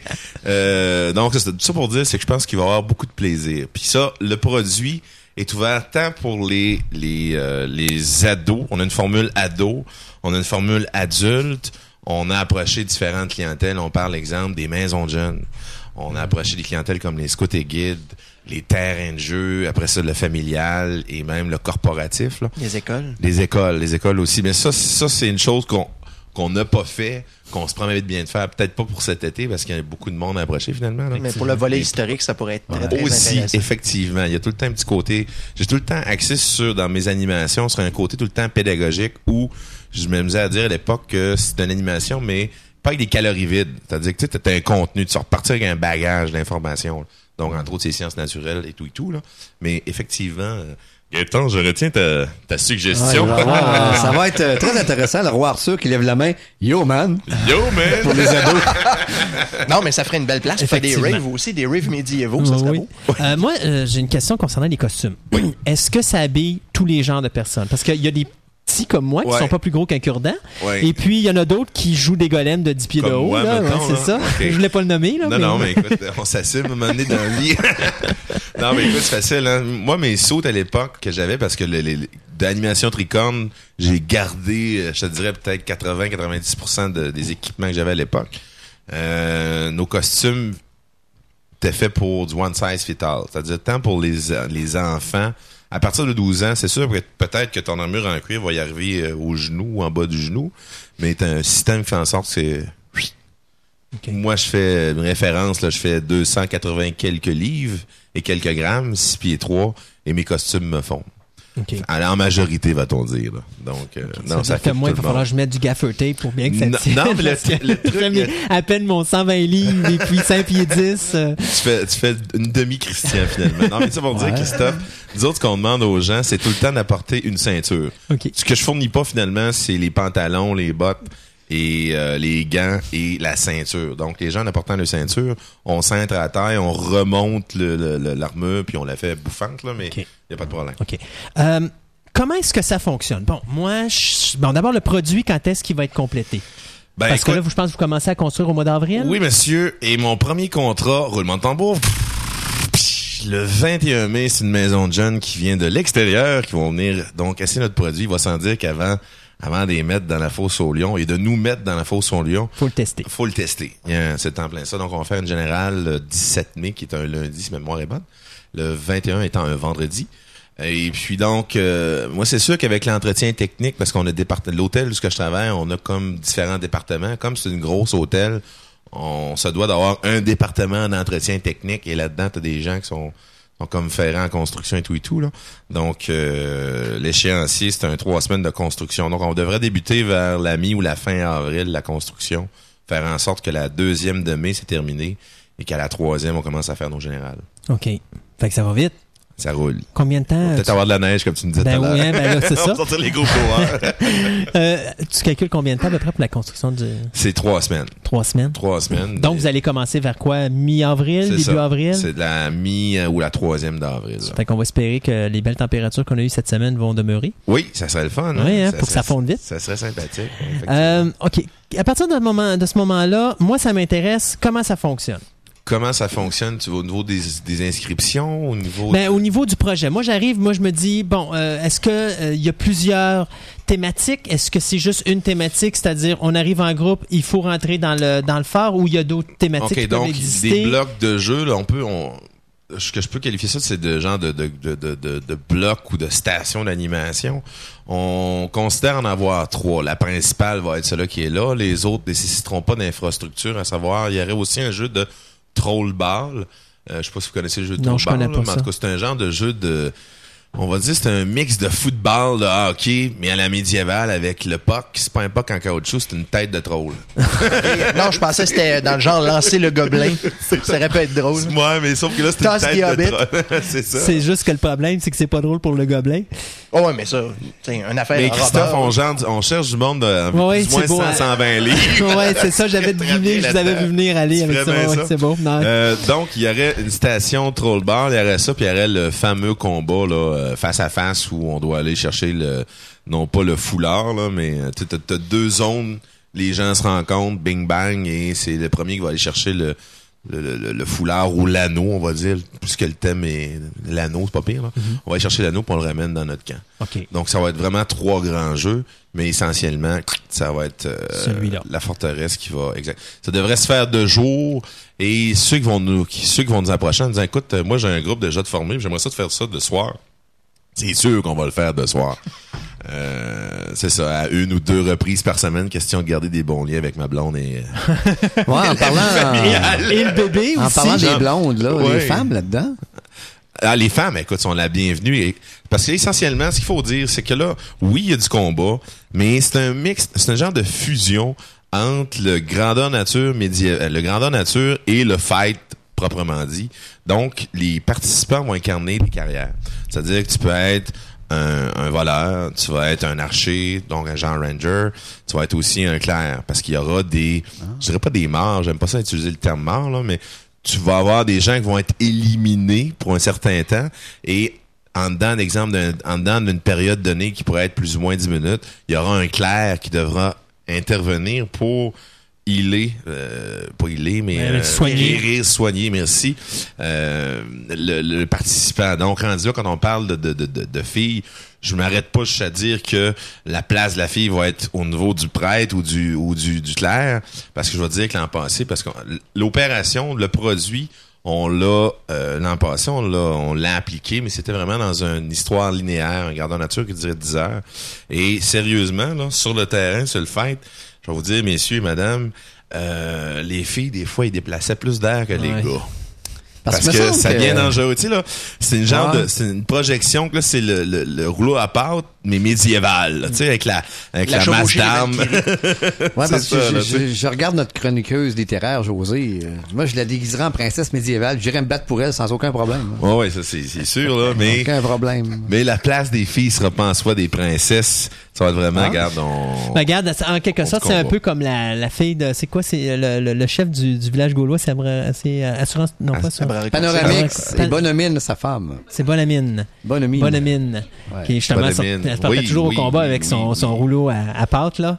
Bonhomine, c'est la plantureuse dans le film, là, la belle, la Non, jeune. non, non, c'est c'est celle qui est toute. Ah oui, non, ça, c'est non, ben, ouais, c'est ça. Falbala, euh, jouée par la plus belle femme au monde, d'ailleurs.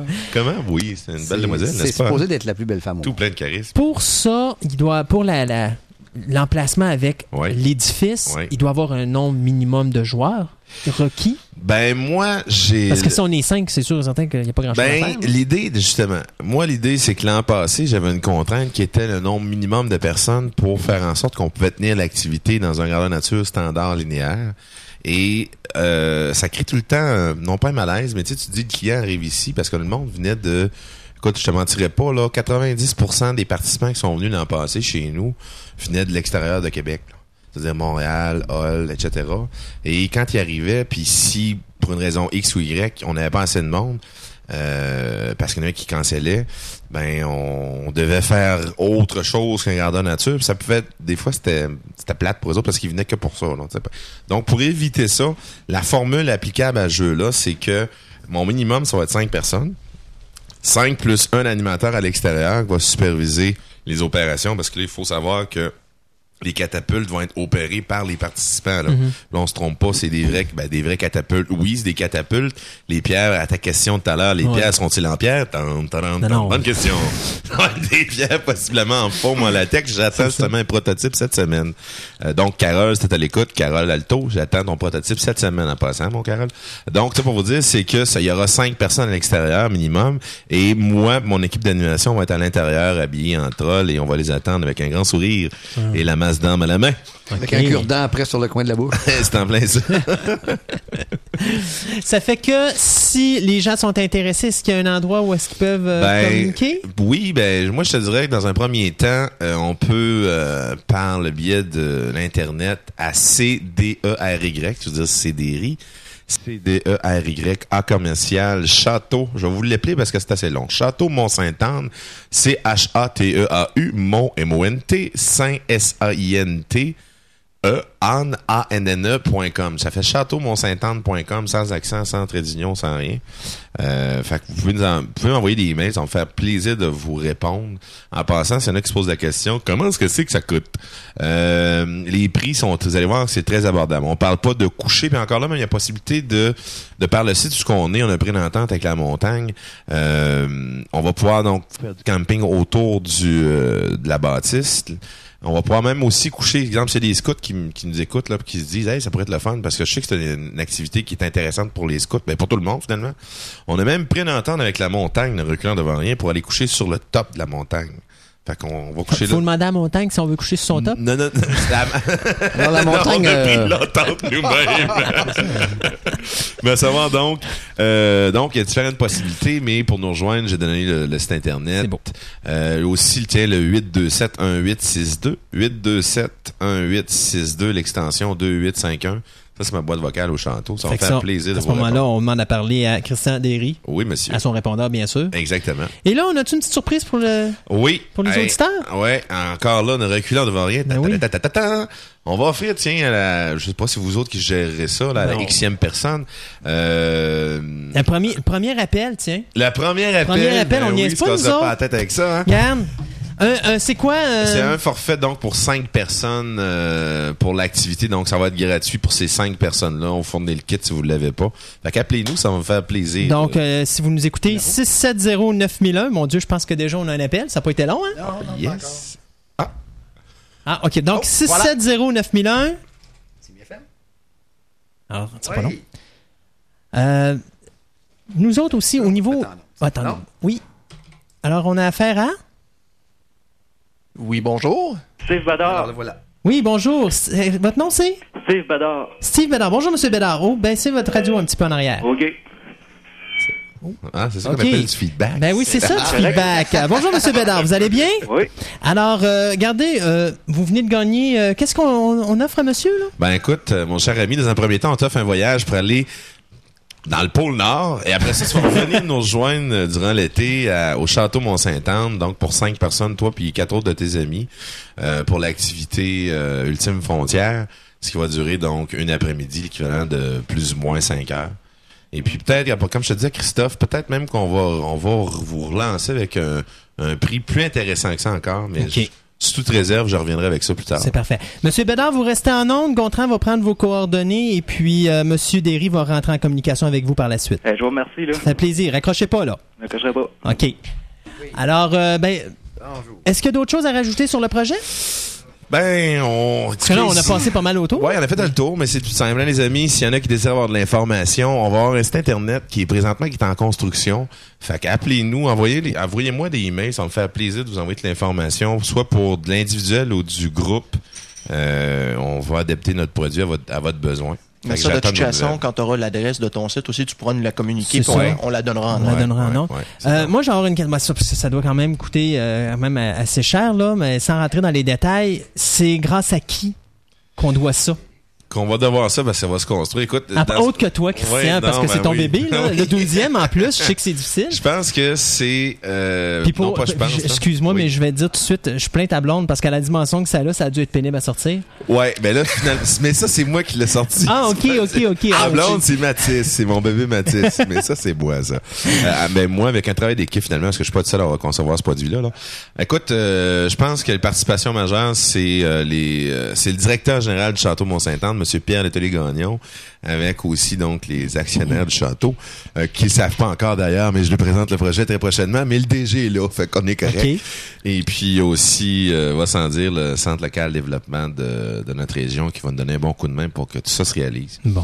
et aussi un coup de main de votre part et de tous ceux qui vont bien vouloir promoter ce beau produit-là. Ben, nous autres, ça nous fait plaisir parce que c'est vraiment un beau projet. Puis en plus, ça peut euh, essayer de, de- d'enlever un petit peu l'arrière-goût de, de- du départ des, des fêtes du médiéval. Ouais. Parce qu'on veut, veut pas, ça fait un trou ça, dans, Ben, dans le milieu à Québec. ouais, ça a été- c'était bien euh, remplacé par, euh, par une Nouvelle-France. Là, les fêtes de la mais, Nouvelle-France, mais c'est pas pareil. Pour non, les gens qui sont pas- dans le médiéval, c'est pas pareil. non, non, non. Donc ça, ben, ça va être une opportunité de avoir de quoi, je parle, dans la, dans la ville de Québec même, Ouais. parce que sinon tout se passe à l'extérieur, mais au moins avoir quelque chose à Québec. là. Puis c'est quoi? C'est 20 minutes de Québec?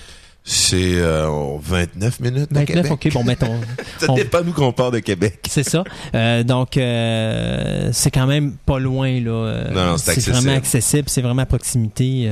Puis on se sent pas nécessairement nécess- dans le bois parce que même si tu me dis que c'est quand même dans la campagne, tu as quand même Saint- Sainte-Anne qui est à proximité. Oui, donc- oui, on- écoute, c'est facile. euh, tu lâches boulevard Sainte-Anne. Juste avant de monter la cour de la Miche, peut-être pour orienter les gens, là. Ouais. Avant de mon- monter la cour de la Miche, puis direction Baie-Saint-Paul, on tourne à gauche, on arrive au Mont-Sainte-Anne. Et puis, euh, nous, en soi, on est à la base de la montagne et on va être, le site, l'aménagement va se faire environ à, à 7 minutes en véhicule de l'hôtel. C'est vraiment à la base de la montagne, mais dans une portion en forêt, là. C'est ça. Fait que ça va être, euh, ça va être assez, euh, non pas, j'allais dire, non pas bicoline, mais bi, bi, comment on dit, non? Bi, aidez-moi quelqu'un, une voyelle, une lettre, quelque chose? Ben, bi- bia, bio. Ah, euh, meilleure chance la prochaine fois, Christian. Non, ça va être le fun, finalement, en nature, puis tout, puis tout. Fait que, euh, on invite les gens à venir. C'est beau. Euh, écoute, Christian, euh, merci beaucoup d'être venu nous montrer ça aujourd'hui. C'était très intéressant. Ben, c'est moi qui vous remercie, messieurs. Ben, ça fait plaisir. à nouveau, je, l'ai dit en hors d'onde, mais les gars ici font une super job en passant. hein. Que Félicitations, messieurs, Ben, madame. T'as super le fun. Belle expérience, j'ai bien apprécié. Félicitations, c'est un deuxième bébé. Ben oui, ben oui, ben oui. Il va passer carré, il va y aller. Alors, euh, ben merci Christian. De toute façon, dès que tu as des nouvelles, tu nous les, tu nous les donneras et puis nous, on les, on les donnera. Pour nous, bien, c'est tout cette semaine. Euh, euh, juste à vous dire que la semaine prochaine, euh, on a une émission spéciale. Donc, on a la moitié d'émission qu'on va parler de, de Punisher, mais étant donné que le La film s'en moitié? vient. Ben, la moitié, oui, oui, oui. T'as un bon segment d'émission à faire, toi, là, là. Ah, Non, non. non, on a un bon segment. Ben, c'est parce qu'il faut calculer qu'on a les nouvelles aussi, fait que ça fait Ok, la moitié. Et dans la deuxième portion d'émission, ben, on va vous parler de musique surtout, euh, Jerry Goldsmith, John Williams euh, et d'autres. Euh, ça va être vraiment une petite émission spéciale musicale en plus de The Punisher et des nouvelles. Alors, euh, soyez avec nous la semaine prochaine. Entre-temps, eh bien, faites attention à vous et revenez-nous tous en forme. Gontran, semaine. Oui. même si on se voit plus, parce que j'ai une pancarte entre nous deux, là. Euh, toi aussi, bonne semaine et puis on se dit à dimanche prochain? Oui. Parfait, Si alors. Dieu le veut. Ouais, c'est Dieu là. Salut tout le monde. bye bye.